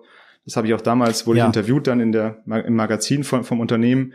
So ist es nicht im Startup alles cool, fancy und bunt und es ist nicht alles schwarz-weiß und langweilig und trocken im, im, im Großkonzern. Ja, es ist, es gibt eine große Grauzone und auch in einer großen Firma kann man viel bewegen. Mhm. Und das habe ich da gelernt. War extrem viel am Reisen. Ich habe äh, Projekt in Singapur gehabt, wo wir Fähren ausgestattet haben mit Trackern. Ich war in Australien auf der Mine, wo wir ähm, Analytics auf, auf äh, Maschinendaten gelaufen habe, um irgendwie Ausfälle zu vermeiden. Mhm. Ähm, bei Google Datencenter in USA, die auch mit, mit unseren Motoren sozusagen ähm, betrieben worden sind. Also es waren extrem spannende Themen ähm, überall, also was Digitalisierung angeht, die man so als Startup-Gründer mit wenig Budget gar nicht gesehen hätte. Ja. Und auch eine ähm, andere Skala, Denkskala, ne? Genau, und, und einfach eine, eine andere Skalierung. Ja, ja, also wenn eben was funktioniert hat, ähm, ich hatte dann, ich habe dort dann den den Sir Henry Royce Award gewonnen. Das ist so der größte Innovations-Award im, Konzern, ähm, weil wir mit so einem kleinen IoT-Device, in so einer kleinen Box eben, die wir auf alle möglichen Motoren auf der ganzen Welt plötzlich auf einer Karte sehen konnten, wo sind unsere Motoren, wie laufen die mhm. und das komplett eben nur batteriebetrieben und äh, sehr, sehr low cost. Einfach einstecken, so funktioniert. Ja, sogar batteriebetrieben, genau, funktioniert. Wow. Ähm, und über Vibrationen ähm, und so siehst du plötzlich, ah, okay, hier ist meine Fähre von, von ähm, San Francisco nach irgendwie LA und hier ist mein, äh, mein Dampfer in Australien und so weiter. Ähm, und das waren halt super spannende Projekte, weil sie gleich global waren. Es war sehr viel sozusagen globale Teams dabei und wenn man das Budget hatte, auch direkt dann von, von Chief Digital Officer oder vom CEO, konnte man echt viel bewegen. Und es ging sogar so weit, dass mich dann ähm, nach dieser Keynote in London, wo ich dann die, die Top 200 ähm, dann inspirieren durfte, angerufen hat und sagt, hey, ähm, Marc, willst du nicht ein Spin-off gründen? Ähm, du hast vollen Support, du kriegst äh, Budget, was du brauchst und Team, was du brauchst und willst du nicht ein Startup im Konzern gründen, ja? Mhm. Und da, ja, das war auch erstmal so, so ein Wow-Moment, so cool. Ähm, ich bin jetzt irgendwie seit eineinhalb Jahren in der Firma mhm. ähm, und, und schon ruft mich morgens um sieben irgendwie der CEO an, der irgendwie meine Handynummer hatte äh, und äh, genau fragt mich, ob ich einen Spin-off gründen will. Und auch das hat mich dann wieder begeistert und hat mich in diesen eineinhalb Jahren auch wieder stark aufgepäppelt. Ja, nach der krassen Niederlage vom Startup dann wieder, okay, ähm, genau, also die Erfahrung war wohl doch nicht wertlos, sondern ich habe wohl doch äh, einiges gelernt und es bringt auch in der normalen Wirtschaft was und ja. das kann ich nur so weitergeben. Also wer immer zuhört, probiert die Dinge einfach aus und wenn ihr scheitert, seid ihr trotzdem noch weiter als die, die es nicht probiert hätten. Ja. Das ist, glaube ich, ganz wichtig. Ganz, ja, ganz praktisch stimmt auch. Man muss es aber probieren, um es wirklich zu verstehen. Das sind Sachen, es ist wichtig, dass wir das, also es ist eine unserer Aufgabe auch mit 0 auf, 0 auf 1, das in den Kopf der Leute zu setzen. Probier's mal. Du wirst sehen, das wirkt, aber das wirklich erfahren, das kann man nur im Bauch. Also um wieder mal Isaac Asimov zu zitieren, äh, die wissen es im Kopf, aber noch nicht im Bauch. Und wenn sie es probieren, ne, ähm, dann denken die, wow, das stimmt tatsächlich, ne? Ja. nicht unbedingt, ja. nachdem sie gescheitert sind, war, aber ja. ja. Hm, hm. Und dann. Genau, man braucht ein bisschen Abstand. Ja. Äh, und das, das war interessant, genau. Und dann, äh, also ich wollte natürlich, ähm, also es war auch nicht das Endgame, da jetzt ewig dort zu bleiben. Ich habe parallel immer sehr viel Gründungsideen aufgeschrieben und wollte dann eigentlich B2B wieder gründen. Dann kam eben diese Chance direkt vom CEO und habe das auch erstmal angefangen und habe da mit vielen Company-Bildern geredet und, und angefangen, so ein bisschen Richtung Team zu schauen. Und dann, ähm, das war ganz witzig, weil parallel ist auch meine Leidenschaft, irgendwie das Unternehmertum auch immer mehr in die, also in die, in die Region zu bekommen und wirklich in die Köpfe der Leute. Ich habe vorhin gesagt, ich glaube, es ist ganz wichtig, dass ähm, Inspiration und Vorbilder da sind. Und ich vergleiche das immer mit meiner Heimatregion hier am Bodensee und habe dann immer so zwei Bilder, wenn ich so Keynotes halt, so, so eine Silicon Valley und das andere ist Bodensee. Und wir haben auch Äpfel, wie Silicon Valley damals angefangen hat. Wir haben auch eine Rüstungsindustrie, die, da wo Silicon Valley irgendwie entstanden ist draus. Wir haben gute Unis, ja, vielleicht nicht Stanford, aber wir haben eine DHBW und wir haben eine Zeppelin-Uni und irgendwie auch relativ viel Talent. Ähm, und wir haben eine super, super ähm, gute Lebensqualität mit Bergen und Seen und ja, das, was Kalifornien auch hat. Und das Einzige, wenn man wirklich überlegt, was der Unterschied ist, ist der Mindset der Leute. Ja, dass hier halt die Leute eher zu den Konzernen gehen und im Silicon Valley einfach alle irgendwie gründen und irgendwie Lust haben, was zu bauen. Und darum ist es mir so wichtig und darum habe ich damals ähm, mein also Abteilungsleiter überzeugt, dass wir diese Startup Lounge finanzieren, also die Startup Netzwerk Bodensee. Haben gesagt, okay, wir müssen dieses Ökosystem lokal stärken und da auch irgendwie ähm, die, die sponsoren. Und ich durfte deshalb immer am Anfang von jedem Startup-Event einen 5-Minuten-Pitch halten, warum die Leute zu uns kommen ins Team, warum das cool ist, bei uns zu arbeiten. Und habe gesagt, okay, come to Rolls-Royce und irgendwie haben ein cooles Team, wir bauen digital auf. Und bei einer dieser Launches, äh, Launches, ähm, waren meine zwei Mitgründer. Äh, okay, weil du hast, genau. ja, also du hast ja, ähm, du hast drei Mitgründer, ne? Maria, genau. Christian Maria, Chris und, und Philipp. Philipp, ja genau. Mhm. Genau. Und äh, Maria und Christian waren damals dann auf dieser Startup ähm, Launch. Du bist Franzose, du kannst es besser. Auf jeden Fall auf diesem Event und da wollte ich eigentlich nach Mitarbeitern suchen und im Endeffekt wurde ich dann selber abgeworben. Ähm, das heißt, ja, sie ja, haben mich dann eigentlich ja. danach angesprochen, genau. Und das war eigentlich auch wieder, ja, es ist so viel Schicksal und so viel Zufall dabei, finde ich, bei solchen Stories. Weil ich war davor, ich kam gerade aus Tokio zurück, ähm, total gechatlaggt und wollte fast das Event schon absagen, sagen, Leute, ich bin irgendwie ziemlich müde. down gerade oder, oder zu mhm. müde. Und auch sie, es gibt zwei Standorte von der Zeppelin-Uni, wo das Event war, und sie waren am falschen Standort, ähm, weil sie es irgendwie Krass. vercheckt hatten. Und dann wollten sie fast schon heimfahren und gesagt, ja komm, ähm, wir fahren mal noch weiter, weil sie waren damals bei Airbus und haben da ah. Ehemalige Kollegen. Relativ, mhm. genau, sie waren, ja, also fast ehemalige Kollegen. Mhm. Unbekannterweise. Und hatten da schon viele Ideen und sind auch sehr unternehmerisch unterwegs gewesen, aber immer, immer im Konzern und waren halt sehr frustriert, so, dass im Konzern nicht viel weitergeht und irgendwie die, die Budgets nicht bekommen, die Unterstützung. Und dann hat ihnen einer mal einen Tipp gegeben, hey, geht doch mal zu so einem Startup-Event. Ähm, vielleicht klappt das ja auch als Startup. Und dann sind sie eben auch zu diesem Event gegangen, wären eben fast nicht gegangen. Ich wäre auch fast nicht gegangen. Trotzdem sind wir beide, alle drei gegangen. Und die hatten und die Idee von Juri schon. Die hatten damals die Idee von Juri, ja, also so in abgewandelter Form, so als Dienstleister und haben dann, und das ist auch interessant, das wusste ich gar nicht mehr, ich habe wohl bei diesem Pitch hat mich jemand im Publikum gefragt, ob ich denn wieder Lust hätte, wieder zu gründen. Und dann habe ich wohl gesagt, das weiß ich gar nicht mehr, ja, ich bin mittlerweile sehr wählerisch geworden bei der Auswahl der Ideen, grundsätzlich schon, aber es muss schon irgendwas Cooles sein, wie mit Space zum Beispiel. Ähm, dass ich nochmal gründen würde. Und, und also in der Moment ja, das, ja, Wahnsinn, ja. Mm, mm. Aber im Nachhinein. Und, und, das haben natürlich die zwei gehört und die haben mich danach angesprochen und so erstmal so getan, als ob sie mich was zu Airbus fragen und ja, sie machen da so ein Innovationsprojekt und was unsere Erfahrung da ist. Aber ich habe schon gespürt zwischen den Zeilen, da ist okay, was. ich glaube, sie wollen Busch. mehr, ja, sie wollen irgendwie was gründen und ja, mm. da ist irgendwas. Und ähm, ja, so, so lief es dann äh, seinen Lauf. Und Okay. Also jetzt kommen wir zum Thema, auf den ich jetzt schon warte. Also es, ich, ich, das geht ja bei uns ähm, eher um die Gründer als um die Firmen. Aber jetzt natürlich, Juri, ähm, was haben Sie dir, also du hast, hast du vom Space eine Ahnung gehabt, schon durch Airbus? Oder? Ja, natürlich. Also ja. ich hatte auch irgendwie, ja, schon als, als Kind viel Begeisterung für und so ein bisschen für Raketen und, und wie die Dinge funktionieren und Orbits ähm, und wollte da mal viel machen. Bin aus Airbus raus eigentlich, weil es so groß und so langweilig und so trocken mhm. ist. Und, ja. Aber eigentlich in dem Bereich hatte ich keine Ahnung, was die machen. Ja, null. Und was war der Pitch dann von äh, von den beiden?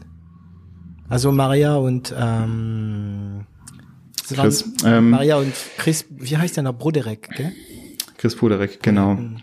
Ja, dass sie halt bei Airbus da in dieser ISS-Abteilung sind, dass sie dort für die NASA, für die ESA ähm, so Projekte machen, wo sie Forschung auf die ISS oder in Schwerelosigkeit bringen mhm. und dass sie da ja viele Ideen haben, aber im Konzern nicht so wirklich weiterkommen und ja da schauen, ob, ob äh, sie da irgendwie wir da zusammenkommen oder ob wir irgendwie Erfahrungen teilen können oder mhm. so. Ähm, und hatten dann aber schon so, so ein paar Werbematerialien schon dabei und, und das sah schon im ersten Für Moment. Für die neue kleine Firma, was sie gründen wollen dann.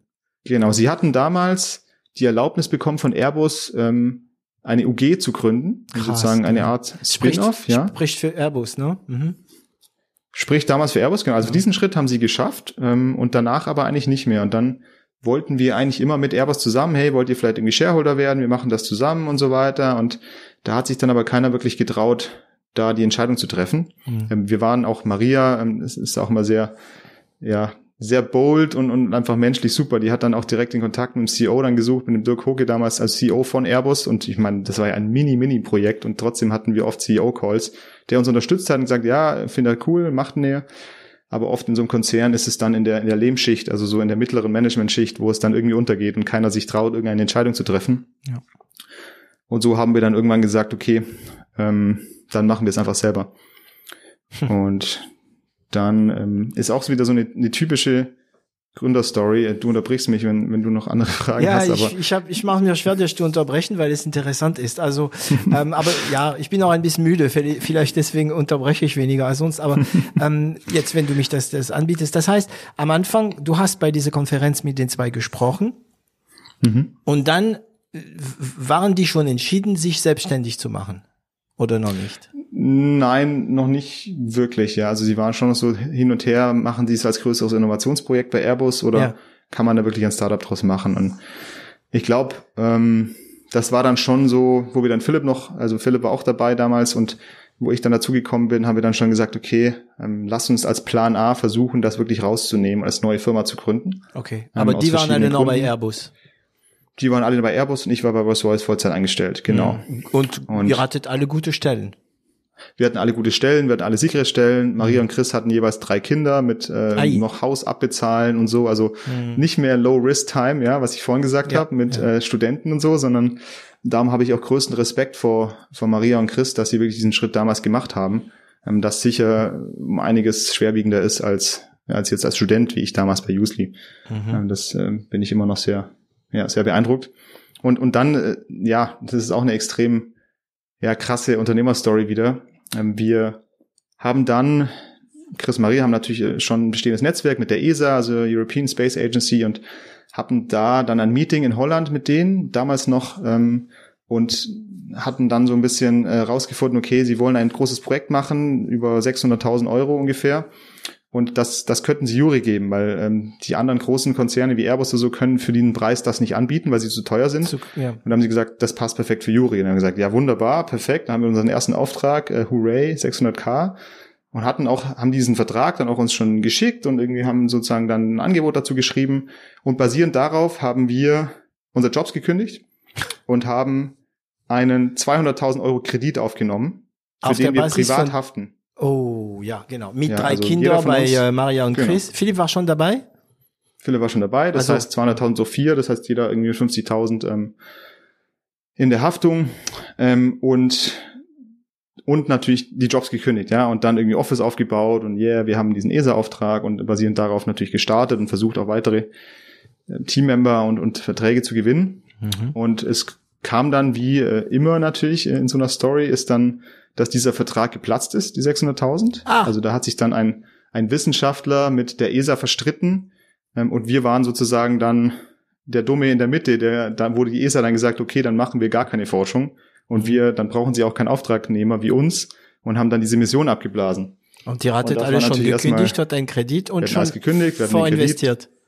Vorinvestiert, Office-Stand, Logo an der Wand, alles, ja, also und da bist du natürlich auch erstmal so wieder, puh, mhm. gehst du nach Hause ähm, und sagst dann deiner, ähm, deiner Frau, ja, also weißt du noch, dieses Startup, das ich gerade gegründet habe, wo ich gesagt habe, wir haben diesen 600.000 Euro Kredit ähm, und es ist alles ähm, ziemlich gut. Äh, ja, diese 600.000 sind jetzt nicht mehr da. Und das war natürlich erstmal so ein typisches Beispiel, wie es halt immer läuft. Man hat einen guten Plan und irgendwie Plan A mhm. und ja, so wird das laufen und ja. es läuft halt nie so. Kein Plan überlebt den ersten Kampf. Genau. Und, und das Witzige ist, ich habe halt Maria, Chris und, und Philipp damals immer vorgewarnt, so hey, ähm, ich kenne das von Usely, es ist eine brutale Achterbahn. Ähm, wir werden Pläne haben, die werden aber alle nicht funktionieren, sondern wir werden dann neue Pläne machen müssen und neue Pläne. Mhm. Ähm, und so, so, haben die dann immer wieder gesagt, Marc, du hattest recht, so du hast uns vorgewarnt, so wir hätten auf dich hören sollen. Ähm, genau, und so haben wir dann aber uns von aus dieser Frustration dann in USA unser Netzwerk aktiviert und haben dann eigentlich aus dieser Niederlage einen NASA-Vertrag gewonnen, weil wir einfach so motiviert dann alle, alle Leute kontaktiert haben. Stopp, stopp, stopp. Und so kam das wieder raus. Aber also ihr wart jetzt in der Situation, dass ihr unbedingt einen Auftrag gebraucht habt, um zu überleben. Genau. Ja. Ja. Ähm, und dann habt ihr euer Telefon genommen oder euer E-Mail oder was auch immer und Kontakte angerufen. Ja. Und was habt ihr denn gesagt? Ja, einfach nur, hey, wir sind, wir hießen damals Airbus oder Kiwi damals noch, das Programm. Wir heißen jetzt Yuri, ihr kennt uns noch, ihr wisst, wir sind gut. Ähm, wollen wir was zusammen machen? Ähm, so einfach direkt. Das machen wir. Genau, das ist unsere Vision, das ist unser, sozusagen unser Service. Wir haben das Engineering, wir haben die Köpfe, wir können das, ihr wisst das, wir haben das schon zehnmal gemacht bei Airbus ähm, und haben dann eigentlich alle Researcher, alle Kontakte, die wir von damals noch kannten, angerufen. Hm auch sehr viel Cold natürlich, ganz neue Researcher, die wir irgendwie gestalkt haben, angeschrieben, ähm, natürlich alle, die irgendwo was mit der ISS mal gemacht haben. Ähm, und so kam interessanterweise zum einen ähm, eine Mission in Australien zustande. Ähm, hm. Das heißt, unser erster Kunde, den wir unterschrieben haben, war eigentlich aus Australien in Sydney. Da sind wir extra rübergeflogen. Auf ähm, eigene Kosten. Das feierlich noch? zu unterzeichnen. Genau, auf eigene Kosten. Ähm, für damals ja knapp unter 100.000 Vertrag, war trotzdem cool. Ähm, und dann haben wir auch ähm, noch einen NASA-Vertrag gewonnen über einen Partner dort, genau, über die UCLA, mhm. die dann so neuronale Stammzellen äh, geflogen hat. Und das alles und über eurem Netzwerk? Alles übers Netzwerk. Ja, nicht alles, sondern auch schon noch viel erstmal Netzwerk aufgebaut, aber erstmal noch sehr stark das bestehende Netzwerk. Ja. Ähm, es ist interessant, also ich mich interessiert gerade ganz besonders die Art, wie ihr rangegangen seid. Ne? Einfach die Leute anrufen und sagen, habt ihr gesagt, wir brauchen Aufträge oder hey, wir, wir haben gegründet, äh, lass uns zusammenarbeiten. Also das sind schon. Nee, nee, also das glaube ich, wie bei Investoren darf man nie irgendwie nie die rüberkommen, also dass nee, man irgendwas genau. braucht und hey, sonst sterben wir, sondern natürlich selbstbewusst, hey, hier sind wir, schau mal, was wir Tolles anbieten. Habt ihr irgendwo gerade was, wo wir unterstützen können? ähm, und haben dann ja alle klassischen B2B-Marketing-Kanäle durchprobiert. Ja, wir waren auf vielen Konferenzen, dann kam natürlich noch eine Pandemie dazwischen, das heißt, alles wurde erstmal online. Ach, du, die haben dann ja, stimmt, okay. Sehr viel Calls gehabt auf der ganzen Welt und halt bestehende Kontakte. Das war am Anfang erstmal, was uns gerettet hat. Okay. Und das heißt, ihr habt dann die ersten Kunden gehabt und jetzt kommt die Frage, die sich wahrscheinlich viele stellen seit Anfang an. Wozu brauche ich Experimente im ähm, ähm, in äh, Mikrogravität? Ähm, ich vergleiche das, um mal einen Schritt zurückzugehen. Ja. Im Endeffekt ist Gravitation ein physikalischer Parameter. Ja, ich habe irgendwie Schwerkraft und ich habe jetzt als Menschheit plötzlich die Möglichkeit, die wegzunehmen. Ähm, und ich vergleiche das so ein bisschen damals, wo die Menschheit Temperatur beeinflussen konnte, ja, wo wir plötzlich kühlen konnten. Wir konnten Kühlschränke herstellen, wir könnten Air Conditioners herstellen, wir konnten irgendwie ähm, Gefriertruhen in Supermärkten herstellen. Das heißt, wir konnten plötzlich Essen transportieren über tausende Kilometer, ja nur basierend darauf, dass wir den physikalischen Parameter Temperatur anpassen konnten mhm. für uns. Das hat eine Vielzahl an Industrien geschaffen und, und extrem Mehrwert für, für die ganze Menschheit. Und wir glauben, dass, dass Gravitation auch so ein ähnlicher Parameter ist, dass wenn wir den beeinflussen können, nämlich nach oben oder nach unten, nach oben ist einfach, nach unten ist schwieriger, ähm, jetzt nach unten beeinflussen können, nämlich zum Beispiel wegnehmen können, können wir plötzlich Dinge machen, die davor nicht möglich waren oder die davor sehr schwierig möglich waren. Mhm. Und das ist ähm, in einem Bereich, wo, in dem wir nicht so aktiv sind, zum Beispiel, aber das versteht man ganz gut, wenn man Glasfaser für Internet produziert, das ist ein Kristall und Kristalle wachsen ohne Schwerkraft besser und reiner, weil ich keine Konvektion habe, also sozusagen aus dem Physikunterricht, irgendwas steigt nach oben mhm. und auch keine Sedimentation, auch Physikunterricht oder Chemieunterricht, irgendwas sinkt nach unten. Wenn ich Sand ins Wasser tue, dann sinkt es nach unten, das ist Sedimentation. Das habe ich in Schwerelosigkeit nicht und das hilft mir beim Kristallwachstum. Das heißt, ich kann einen Glasfaserkristall im All reiner produzieren und habe am Ende schnelleres Internet auf der Erde. Ja, ganz simples Beispiel. Gibt es eine Firma in den USA, ist so Partner von uns auch, weil die so eine Kapsel bauen, die machen das. Die bauen eine Glasfaserfabrik im All. Das heißt, ja, die nutzen Schwerelosigkeit, um Glasfaser zu produzieren, ja. Haben Moment, jetzt auch Moment. schon 50 Millionen äh, VC-Geld gesammelt. Ja, das heißt, ist nicht nur die bauen crazy, es oder sondern die, die werden es bauen. Ähm, die werden es bauen. Genau. Das heißt, genau. sie werden ein paar Satelliten ins All schießen und das werden keine Menschen wie mir oder, oder ISS, mir, ne, sieht man, wie alt ich bin. und äh, werden da einfach Kristalle bauen. Das heißt, es wird eine Fabrik im All geben. Also ich weiß, für dich ist es alltäglich, ne? Ja, es ist tatsächlich schon fast alltäglich ja, ja, geworden. Für mich ja, und ich vermute für meine Zuhörer ist es schon so eine krasse Geschichte. Ne? Ähm, die bauen deine Fabrik und das heißt, ich nehme an, wenn ich ähm, darf, ähm, die müssen erstmal probieren, ob das funktioniert. Genau, also genau wie wir auch. Also wir wollen eigentlich auch ähm, Fabrik äh, oder Produktionsstätten im All bauen. Das ist jetzt ein einfaches Beispiel. Ähm, wir fokussieren uns hauptsächlich auf den Biotech-Bereich. Das heißt, wir wollen eigentlich zum Beispiel Zellkulturen, also menschliche Zellen ähm, im All wachsen lassen, weil heute ist es so, wenn ich ein Medikament teste, dann teste ich das als Pharmakonzern, habe ich ja, was weiß ich, ich habe 100 Kandidaten, die potenziell ein Medikament werden könnten. Mhm. Ich muss aber erst testen, sind die giftig oder sind die, sind die wirklich effektiv? Ähm, und das teste ich im Kleinen erstmal auf einzelnen Zellen, sterben die ab oder passiert was mit denen? Und dann teste ich es auf der Petrischale, also relativ flach mit so einer Mono Monolayer an Zellen. Und das Problem ist, ähm, weil die Schwerkraft diese Zellen runterdrückt, kann ich eigentlich keine großen Zellgebilde bauen. Das heißt, ich kann nicht wirklich komplexe Strukturen, wie sie im Körper so sind, nachbilden, sondern ich kann eigentlich nur sehr einfache Zellkulturen testen und da fallen vielleicht schon manche von diesen 100 raus, ja, aber noch nicht alle. Und dann muss ich meistens ins Tier. Das heißt, ich muss dann in eine Maus oder vielleicht irgendwann mal einen Affen oder so. Ähm, das ist die traurige Realität. Das heißt, ich habe immer dieses ethische Problem mit Tier, aber es ist natürlich auch biologisch nicht ideal, weil ein Tier ist halt immer noch kein Mensch. Hm. Und darum ist es im All spannend, da im All die Zellkulturen, und da gab es auch schon viel Forschung, unter anderem von uns, diese Zellkulturen wachsen in drei Dimensionen, in sehr komplexen Strukturen, weil sie keine Kräfte haben, die sie irgendwie zurückhalten. Und so kann ich, so unsere Hypothese, diese Zellkulturen im All produzieren, wachsen lassen, runterbringen und auf der Erde als Forschungsmodell nehmen für diesen Pharmakonzern, der dann diese 100 Medikamentkandidaten auf diesem Zellklumpen testen kann. Mhm. Das ist so ein Beispiel. Ja, das ist ein bisschen komplizierter als jetzt bei Glasfaser, ähm, aber das ist ein Effekt. Ich nehme die Schwerkraft raus, habe plötzlich einen Effekt, den ich sonst nicht habe. Ähm, das gleiche ist bei Kristallen im medizinischen Bereich auch. Ähm, auch da habe ich teilweise Kristalle bei Medikamenten. Wenn ich die besser wachsen lassen kann, habe ich ein besseres Medikament ähm, über Umwege. Aber da gibt es viele, viele Effekte, die wir uns zunutze machen wollen, um da ja eine, eine neue Kategorie an Biotech-Firma aufzubauen. Und wie groß ist, also ich meine, was ihr, also ihr macht es für euch selbst, aber auch für Kunden. Wenn eigene Kunden, wenn eure Kunden Experimente im Aal ähm, machen wollen, dann sorgt ihr für einen Slot und das ist eigentlich auf der Sat also meistens ist es auf die ISS oder oder geht es woanders auch? Ins eigene Satelliten oder? Genau, also wenn man, wenn man jetzt Schwerelosigkeit produzieren will auf der Erde, dann müsste ich entweder ganz weit raus ins Weltall gehen, wo es keine Schwerkraft gibt, da muss ich aber irgendwie, keine Ahnung, tausende von Kilometern raus. Mhm. Ähm, oder ich bin im freien Fall. Weil wenn ich im freien Fall bin, dann bin ich schwerelos. Zum Beispiel, wenn ich in einem Aufzug bin, das äh, Seil reißt, dann bin ich für zwei Sekunden schwerelos, bis, bis ich wahrscheinlich tot bin. Oder wenn ich von einem Flugzeug Gleiche, springe. Mhm. Oder von einem Flugzeug springen. Ähm, wobei da habe ich wieder die, die Luftreibung die Luft, und so weiter. Ja. Mhm. Mhm. Gott sei ähm, Dank.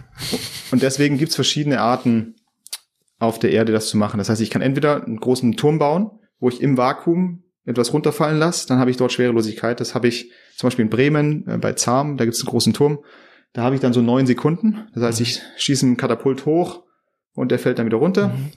Dann gibt's diese lustigen Parabelflüge. Parabelflüge. Hast du vielleicht schon mal gesehen, wo ja. ein, ein, Flugzeug im Parabel fliegt. Ja. Das ist auch im Endeffekt im freien Fall. Machst du schon Da kann, können auch Menschen rein. Ich selber nicht. Mhm. Maria und Chris aber schon fast 100 Mal. Also 100 Parabeln. Ich glaube, sie haben nicht gekotzt, weil man bekommt immer Medikamente. Ah, okay. Mhm. Genau. Und dann äh, Parabelflug ist eins, da können Menschen auch mit, das sind so 20 bis 30 Sekunden. Dann gibt's Suborbitalraketen, das heißt Raketen, die hochgehen und auch wieder runterfallen, da hat man so ein paar Minuten. Ach, das und heißt, ihr habt ja auch verschiedene Angebote. Ne? Wie lange braucht ihr? Wir haben verschiedene Angebote. Mhm, mh. Genau, ja. Und das ist auch unser Ansatz, dass wir so ein bisschen ein One-Stop-Shop sein wollen von neun Sekunden bis 30 Tage. Mhm. Und dann das längste ist tatsächlich, ich muss ins Orbit. Das heißt, ich Fall um die Erde herum. Das ist, genau. was viele Leute manchmal nicht verstehen. Die ISS ist nicht, also man ist innen drin nicht schwerelos, weil man weit weg ist von der Erde. Man hat immer noch 90 Prozent, mehr als 90 Prozent der Schwerkraft von der Erde dort. Aber dadurch, dass man fällt um die Erde herum, man ja. fällt ja so schnell, dass man gerade nicht auf die Erde fällt, sondern um sie herum. Mhm. Das nennt man, man ist im Erdorbit. Mhm. Und dann ist man ständig im freien Fall und so kann man eben tagelang schwerelos sein. Und das ist für die Forschung, für uns vor allem interessant, weil Biotech-Forschung, da reichen ein paar Sekunden nicht. Äh, da brauchen wir Stunden oder Tage. Hm. Und wie weit ähm, muss man gehen, um wirklich aus der, aus der Attraktion der Erde zu sein? Also wirklich in der Schwerelosigkeit? Ist schon weit, ne? Von der Erde. Genau, also wenn ich wirklich nicht im freien Fall sein will, sondern ja. weit weggehen will, dann kann ich zum Beispiel genau zwischen Mond und ja, dieses Lagrange-Punkt. Äh, mhm. Genau, da gibt's einen Punkt. Da annullieren ähm, sich die, ähm, die Gegenseite. Genau, da heben die sich auf. Mhm. Und dann habe ich aber trotzdem immer noch die Sonne, die irgendwo reinspielt. Also ja. man hat nie null Gravitation. Da muss man schon wirklich in Deep Space gehen, ohne ganz weit weg von einem Stern. Mhm. Ähm, von dem her, die praktische Möglichkeit ist einfach immer im Orbit, im freien Fall. Also das kommt aufs Gleiche. Eigentlich ist der, der Bias ganz weg, wenn man im Orbit ist. Das ist wirklich null. Oder genau. ich glaube ein bisschen, ne? Wenn man, man muss ja immer wieder korrigieren, damit die doch nicht auf die Erde irgendwann mal runterfallen. Ne? Sie muss immer ab und zu angehoben werden und man sagt auch Mikrogravitation, weil es ist immer noch Mikro halt in so ein paar Effekte gibt's immer. Zum Beispiel, wenn Astronauten Fahrrad fahren oder wenn der sozusagen ähm, der Center of Gravity nicht ganz da ist, wo man selber ist. Hm. Also Zero Gravity äh, gibt's eigentlich selten, darum sagt man Microgravity. Und in welches Jahr war diese Phase dann, ähm, wo ihr dann alle euren, euren Kontakte ähm, geklopft habt, äh, angeklopft habt? Das war dann Anfang 2020. Also ja wir frisch. haben relativ lang gearbeitet mit dem mit der Hoffnung, dass dieser Vertrag kommt. Also wir haben im Juni unsere Jobs gekündigt, haben dann im September operativ begonnen, haben dann natürlich erstmal alles aufgebaut und haben natürlich da schon parallel irgendwie versucht, Kunden zu Okay. gewinnen, haben dann aber erst Q1 2020 davon erfahren, dass der Vertrag platzt. Das heißt, es ist auch nicht so, okay, wir haben noch nichts von dem Geld ausgegeben, von dem Kredit, wir geben einfach alles zurück und alles gut, sondern wir waren dann Das war schon, schon, so ja, an einem Point, schon im Pott. Point of No Return fast Mhm. so genau. Ja. Mhm. Und ähm, okay, das heißt, ihr habt diesen Auftrag bekommen, den ersten mit Australien. Mhm. Also das kleinere, sagen wir mal 100.000 Euro Auftrag, aber das ein bisschen Mhm. Luft gegeben hat. Wie ging das wie, wie ging es dann weiter? Wir haben dann, wie gesagt, noch ähm, einen 160.000 Auftrag von der NASA bekommen, Mhm. ähm, zusätzlich. Das waren natürlich erstmal zwei, zwei coole, spannende Projekte, die wir dann bearbeiten konnten. Parallel natürlich ganz viel Sales, Trial and Error, also probiert, was, was funktioniert, was funktioniert nicht. Mhm. Hatten dann trotzdem, weil dieser 600.000 Vertrag eben geplatzt ist, noch eine, eine, eine starke Lücke. Ähm, und da gab es zum Glück noch ein Programm von Baden-Württemberg, ähm, so ein, so ein Gründer, ja, Wandeldarlehen, ähm, das wir, für das wir uns dann noch beworben haben. Und Hatten wir ein paar hier äh, bei 0 auf 1, die davon ähm, profitiert haben. Mhm. Genau, Startup Protect hieß das, ähm, da waren wir auch ganz dankbar. Und auch das war lustig, weil man, ähm, ich glaube, es waren 200.000 Euro und ähm, ein Teil davon musste ein privater Co-Investor dann auch äh, ja hinzulegen. Und da hat mir wieder mein Netzwerk natürlich geholfen. Da habe ich dann einfach einen meiner Kontakte von vom CDCM aus dieser Klasse, was ich vorhin Mhm. gesagt habe, einfach kurz eine WhatsApp geschrieben, hey, äh, kannst du uns aushelfen? Wir sind sonst pleite. Ähm, und natürlich sofort, ja klar, schick die Kontodaten ähm, dabei. Geil. Mhm. Ja, aber Und das war schon ja sehr, sehr hilfreich, dass, dass Leute einfach sagen, an einen glauben und sagen, ja klar, ähm, machen wir. dieses WhatsApp zu schreiben, ist ja bestimmt nicht so einfach äh, vorgekommen, oder? Ja, natürlich nicht. Mhm. Ähm, Das war schon ähm, dann wieder natürlich so ein bisschen so ein kleines Eingeständnis, okay, ja, es ist so, es, es kriselt gerade bisschen, ähm, wir brauchen was, aber ähm, es war trotzdem gut. Und dann war 2020 trotzdem noch hart, natürlich mit Pandemie und Ja. diese Agenturaufträge, also Agentur heißt Raumfahrtagentur, Ja. da hatten wir so ein paar große an der Angel. Ähm, und dann kam natürlich erstmal so, ja, Start als Kunde, dann kam natürlich Rückfragen, so, ja, wie ist es denn? Ihr habt ja 2019 einen negativen Jahresabschluss gehabt, so, ähm, seid ihr überhaupt äh, ein Ja. würdiger Partner? Und wir so, ja klar, wir haben auch 2019 erst gegründet im September, ja, faktisch.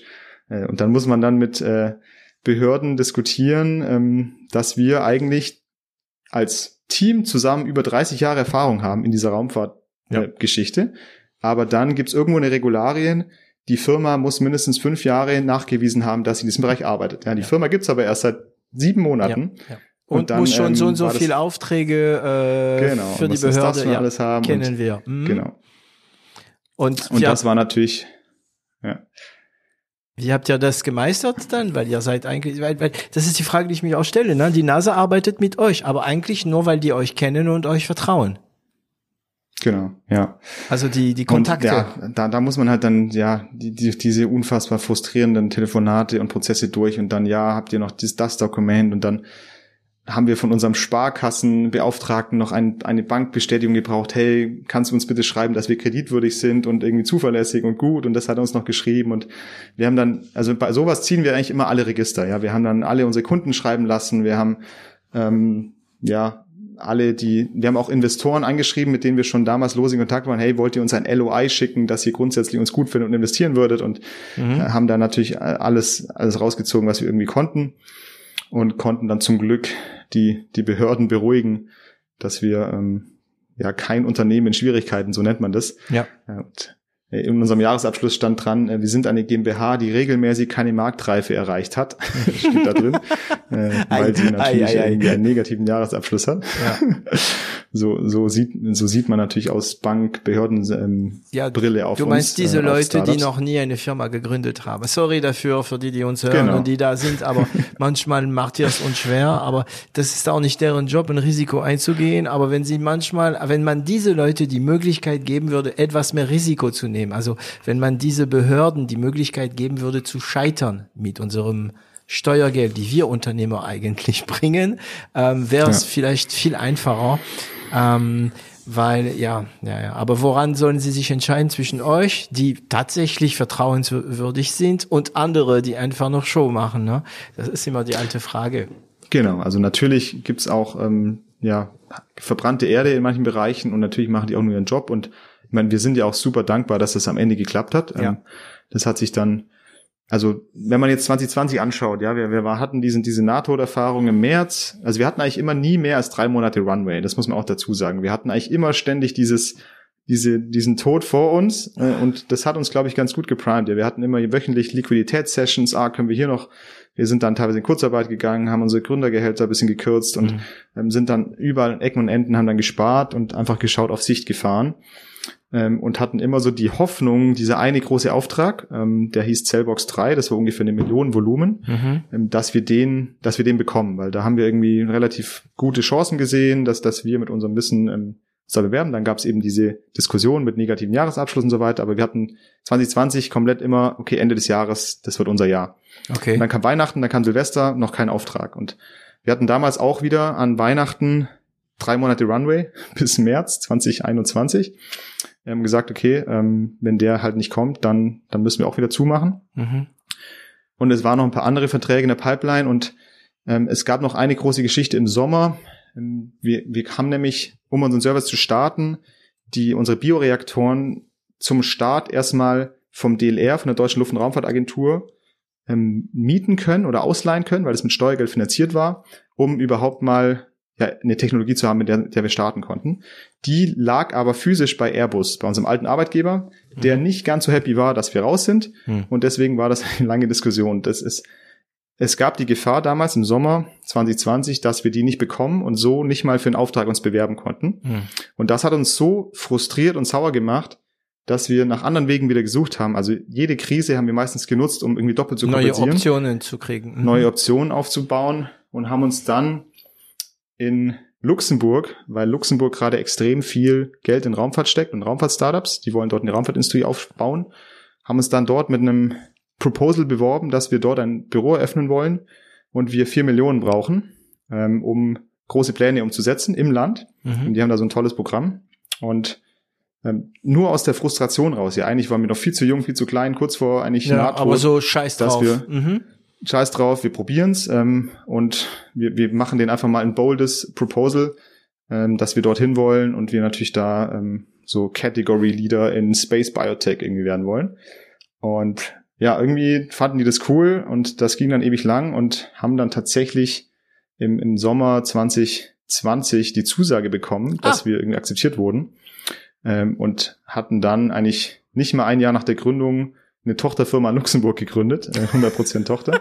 Für eine GmbH. Obwohl die, die deutsche Firma fast pleite war, ja. ja. Die hatte noch nicht mehr groß Aufträge und dann, dann standen wir im Dezember so an Weihnachten zusammen und haben gesagt, okay, es gibt zwei Szenarien. Entweder wir sind im März pleite und machen den Laden zu. Genau, diese ähm, drei Monate äh, Runway in 21. Genau, drei Monate ja. Runway. Mhm. Oder es kommt Cellbox mit einer Million für Deutschland und äh, Luxemburg, also wir hatten zwar die Zusage, aber wir mussten das operativ noch alles umsetzen. Das heißt, es war auch noch nicht 100% in trockenen Tüchern. Oder Luxemburg mhm. klappt tatsächlich und wir haben vier Millionen Luxemburg und eine Million Deutschland und haben damals noch überlegt, ähm, und wir könnten parallel überlegen, eine Finanzierungsrunde tatsächlich zu machen mit Investoren. Mhm. Ähm, und das ist jetzt total verrückt, dass wir reden, wenn ich jetzt zurückblicke, weil am Ende Cellbox haben wir gewonnen mit einer Million. Wir haben Luxemburg gewonnen mit vier Millionen ähm, und dort jetzt fast zehn Leute arbeiten. Ja, ich war letztes Mal in Luxemburg und da ist einfach ein Office mit einer Tochterfirma, ähm, die sozusagen in deiner Firma ja, arbeiten. Aber das ist doch, das ey, das ist doch geil, so weißt cool. du, weil wie, ja. wie, wie, wie nah Desespoir, wie heißt es, Hoffnungslosigkeit, nah ist ja. manchmal an Hoffnung. Und ich habe ein ja. Bild und das ist für mich ein Schreckensbild. Das Schlimmste ist, wenn du kurz vor der Oase verdurstet ja, mhm. weil das ist ja so, ne? Wenn, wenn, wann, ah, ja, okay, Moment, Moment, die wichtigste Frage, wann kamen die? Also, wann kam Luxemburg und, äh, Die kamen alle, wann kam Cellbox? Alle innerhalb von vier Wochen. Ähm, die kamen im Februar und März oh. 2021. Und das heißt, ihr habt Und das, das war richtig krass. Wir hatten wirklich dann am Ende weniger zwei Monate Runway. Dann kam der Vertrag. Ähm, also wir sind völlig ausgerastet, das ganze Team, weil natürlich alle gesagt haben, okay, entweder er kommt, wir haben eine Million, oder er kommt nicht und ja. no chance. Und da kam Luxemburg auch irgendwie zwei Wochen später. Und wir haben dann nochmal einen Auftrag gewonnen äh, mit, mit fast 700.000 äh, für vier Experimente für die ISS. Und dann kam so drei Großaufträge auf einen Schlag und dann waren wir plötzlich, oh verdammt, wir brauchen Leute und irgendwie jetzt ja, sind wir eine richtige so. Firma und jetzt müssen wir es auch, jetzt müssen wir auch umsetzen. Ja. Ähm, und hatten parallel dann sogar ähm, auch wieder Finanzierungsrunde, hatte ich auch wieder ähm, natürlich dann den Pain durchgelaufen mit 40 Absagen und so weiter und natürlich Space ist alles bisschen verrückt mhm. und haben dann aber angefangen zum ersten Mal auch echte Zusagen zu bekommen, ähm, was ich davor von Usely noch nicht kannte, so in der Runde äh, und hatten dann tatsächlich, ähm, waren mehr als dreimal oversubscribed für unsere Seed-Runde und konnten uns dann ähm, echt die, die besten Partner, mit denen wir gehen wollten, aussuchen. Ja, deswegen, weil ihr und diese Aufträge bekommen habt, da hattet ihr ein Proof gemacht, ne, dass, dass es funktioniert, dass es auch Kundschaft gibt und so weiter. Ähm, genau. Und so kam dann alles zusammen, alle Puzzleteile, oder? Irgendwie. dann hatten wir Investoren und das und so kam von gar nichts, wie damals bei Adventure Planet, so irgendwie 500.000 und, und Blogger. Jetzt hatten wir plötzlich Aufträge und Investorengelder und ein gutes Team und ähm, dann Wie viele Investorengelder? Also ihr habt dann, wann war das Seed?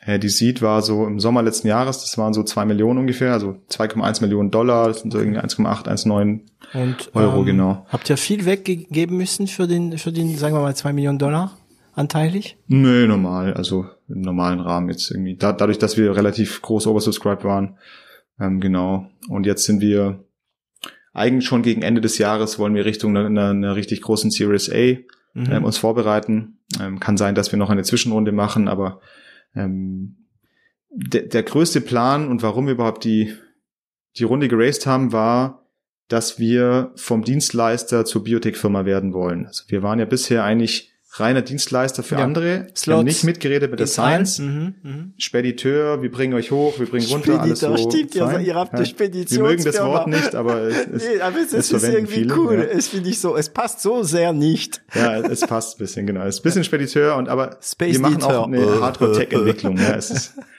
okay, es ist nicht nur Spediteur. Ja. Das heißt, und deswegen haben wir genau, wir wollen selber, wie ich vorhin gesagt habe, Zellkulturen verkaufen, Kristalle verkaufen. Also wir wollen wirklich eine Firma sein, die im All produziert oder zumindest Schwerelosigkeit nutzt als unfair advantage, um, um Produkte im Biotech-Bereich zu entwickeln, zu produzieren, zu verkaufen. Mhm. Aber wir sind natürlich keine Biologen, ja. Wir sind alles Raumfahrtingenieure und, und BWLer wie ich, die, die, ja. die nichts können sozusagen fachlich. Ja. Ähm, und das heißt, Teil der Seed Money war mit Investoren auch so gepitcht. Wir, wir stellen einen Chief Scientific Officer ein, und bringen dann ähm, genau Leute rein. Auch da noch eine lustige Story ähm, beim Pitchen gegenüber den Investoren.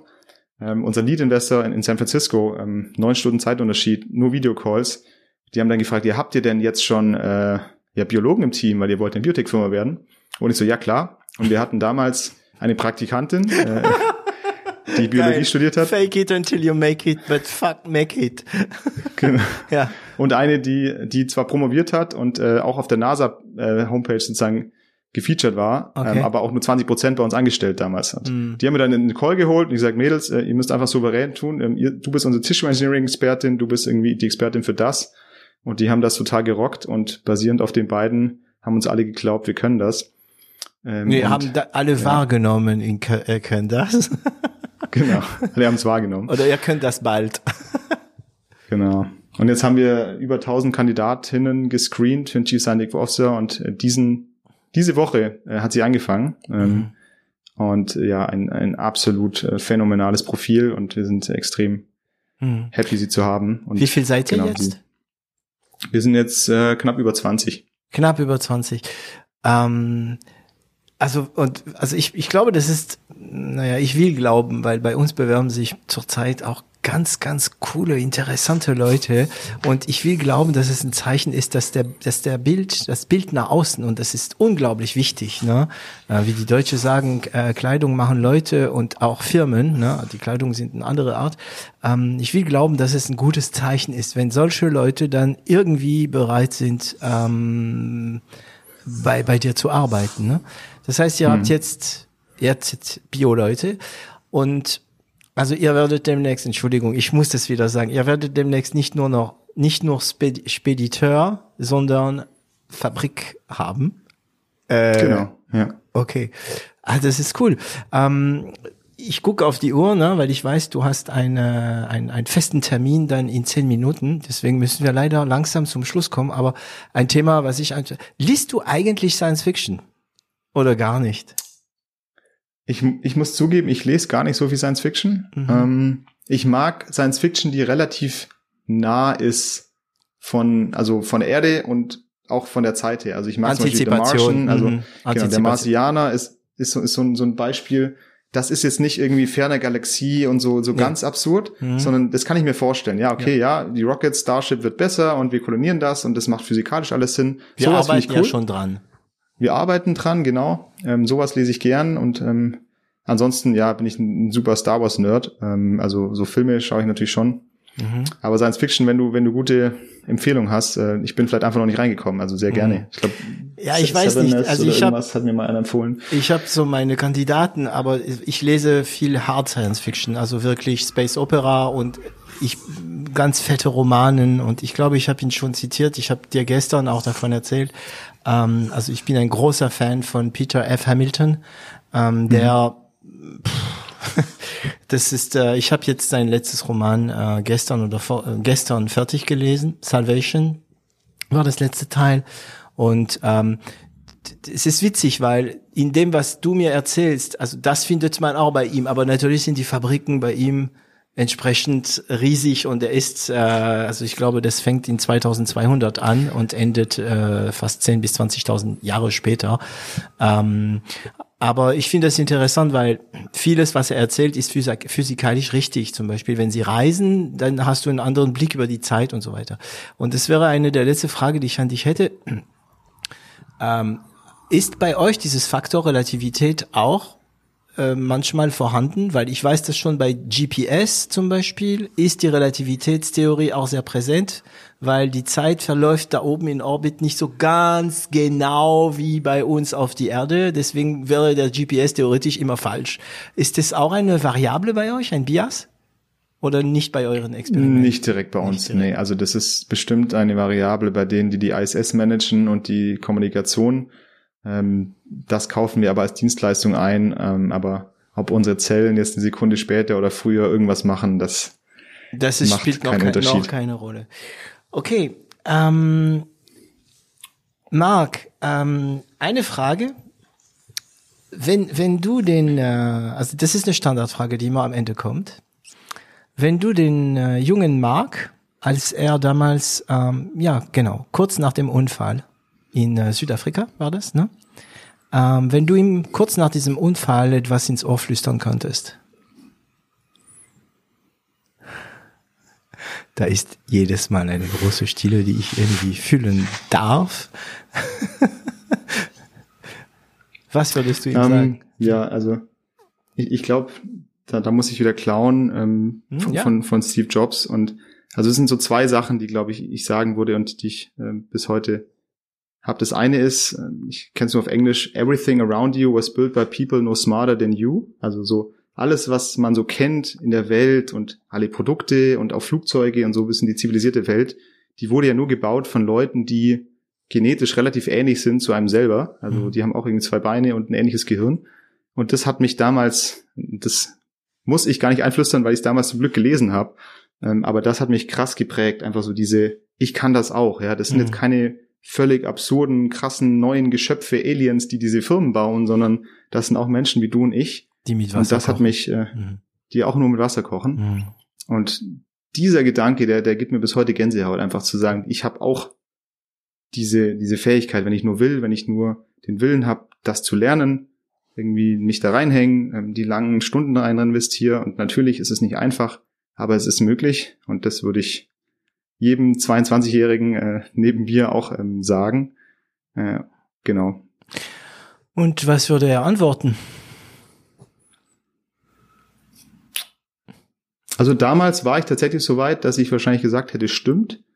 Ähm, und ich hatte diese Erfahrung eben mit 17 auch schon ein bisschen, wo ich in Japan war, wo ich auch ähm, gemerkt habe, ich habe Leute kennengelernt, die dann schon dort waren, wo ich gesagt habe, oh wow, die sprechen jetzt Japanisch und Wahnsinn, das werde ich nie können. Und dann danach konnte ich selber und das, das hat mir da schon ein bisschen die Augen geöffnet. Das heißt, ich hatte das große Privileg, dass ich das sehr früh erkennen konnte. Mhm. Das heißt, ich hätte wahrscheinlich geantwortet, ja, hast du recht. Ähm, vielen Dank nochmal für die Bestätigung. Mhm. Ähm, ja, genau. Aber auch nur, weil ich davor viele tolle Erfahrungen machen durfte. Okay, Marc. Und jetzt, wo willst du hin? Oder ich will Juri hier? wirklich langfristig, genau, ich will Juri und wir Mitgründer alle wollen Juri wirklich langfristig betreiben. Ähm, das ist jetzt nicht, auch wenn es natürlich ein spannendes Thema ist, für das man ja auch ein Jahr schon Spaß hätte. Ähm, wir wollen das wirklich groß aufbauen. Wir wollen hier einen Leuchtturm schaffen. Wir wollen zeigen, dass wir auch in Europa ein, spannendes Deep Tech Unternehmen aufbauen können, das wirklich global ähm, der ja der Marktführer sein kann. Und wir wollen vor allem in dem, was wir machen, die Welt ein Stück besser machen, äh, indem wir einfach die Medizin vorantreiben, indem wir tolle Biotech-Produkte entwickeln, die sonst äh, außer dem All nicht möglich gewesen wäre. Und so ein bisschen, äh, ja, was mich im Moment am meisten inspiriert, sind die BioNTech-Gründer. Ähm, einfach hm, so, Wahnsinn. so, so humble und so, weißt du, ganz normal, total down to earth Leute, die aber sowas Cooles und Großes gebaut haben. Und ähm, da bin ich heute, da sind wir heute als Gründer, da wollen wir hin und das wollen wir noch viel, viel größer machen und, und viel, viel mehr Leuten und unseren Mitarbeitern das Privileg geben, daran zu arbeiten und zu zeigen, dass sich gelohnt hat, der ganze Pain die ersten zwei Jahre. okay, ein eigener Launcher? Wir werden keinen eigenen Launcher bauen. Also ähm, das macht äh, der Daniel von ISA oder, oder andere tolle äh, Unternehmer, die Raketen bauen. Also Daniel von ISA Aerospace meine ich jetzt. Mhm. Ähm, aber wir haben uns entschieden, ähm, wir fokussieren uns darauf, was wir gut sind. Das sind Labore im All bauen. Ja. Ähm, es gibt schon sehr viele super Launcherfirmen, müssen wir nicht nochmal bauen. Okay. Dann, ähm, Marc, vielen Dank für, für diese, ich sage so eineinhalb Stunden ein bisschen mehr zusammen. Das war sehr spannend. Ich habe mich auch auf das Gespräch wie immer sehr gefreut. Ähm, ich glaube, wir bleiben im Kontakt auf jeden Fall. Ähm, ich kann mir vorstellen, dass, äh, dass wir mal uns mal wieder äh, vor dem Mikrofon mal treffen, um über andere Themen zu sprechen. Ähm, und ich wünsche dir dann noch ein schönes Wochenende. Tschüss, Marc. Vielen Dank, hat Spaß gemacht. Ciao. Et voilà, Sie haben es geschafft, diese Folge bis zum Ende zu hören und ich danke Ihnen dafür. Sollte Ihnen dieser Podcast gefallen, vergessen Sie nicht, ihn zu teilen und darüber zu sprechen. Abonnieren Sie uns und zwingt Freunde und Familie es auch zu tun. Sie finden uns auch online unter 0auf1.com. Und falls Sie eine Internet- und Medienagentur mit einem breiten Spektrum an Erfahrungen und Kenntnissen brauchen, melden Sie sich. Das Team von L'Agence wird sich besonders gut um Sie kümmern.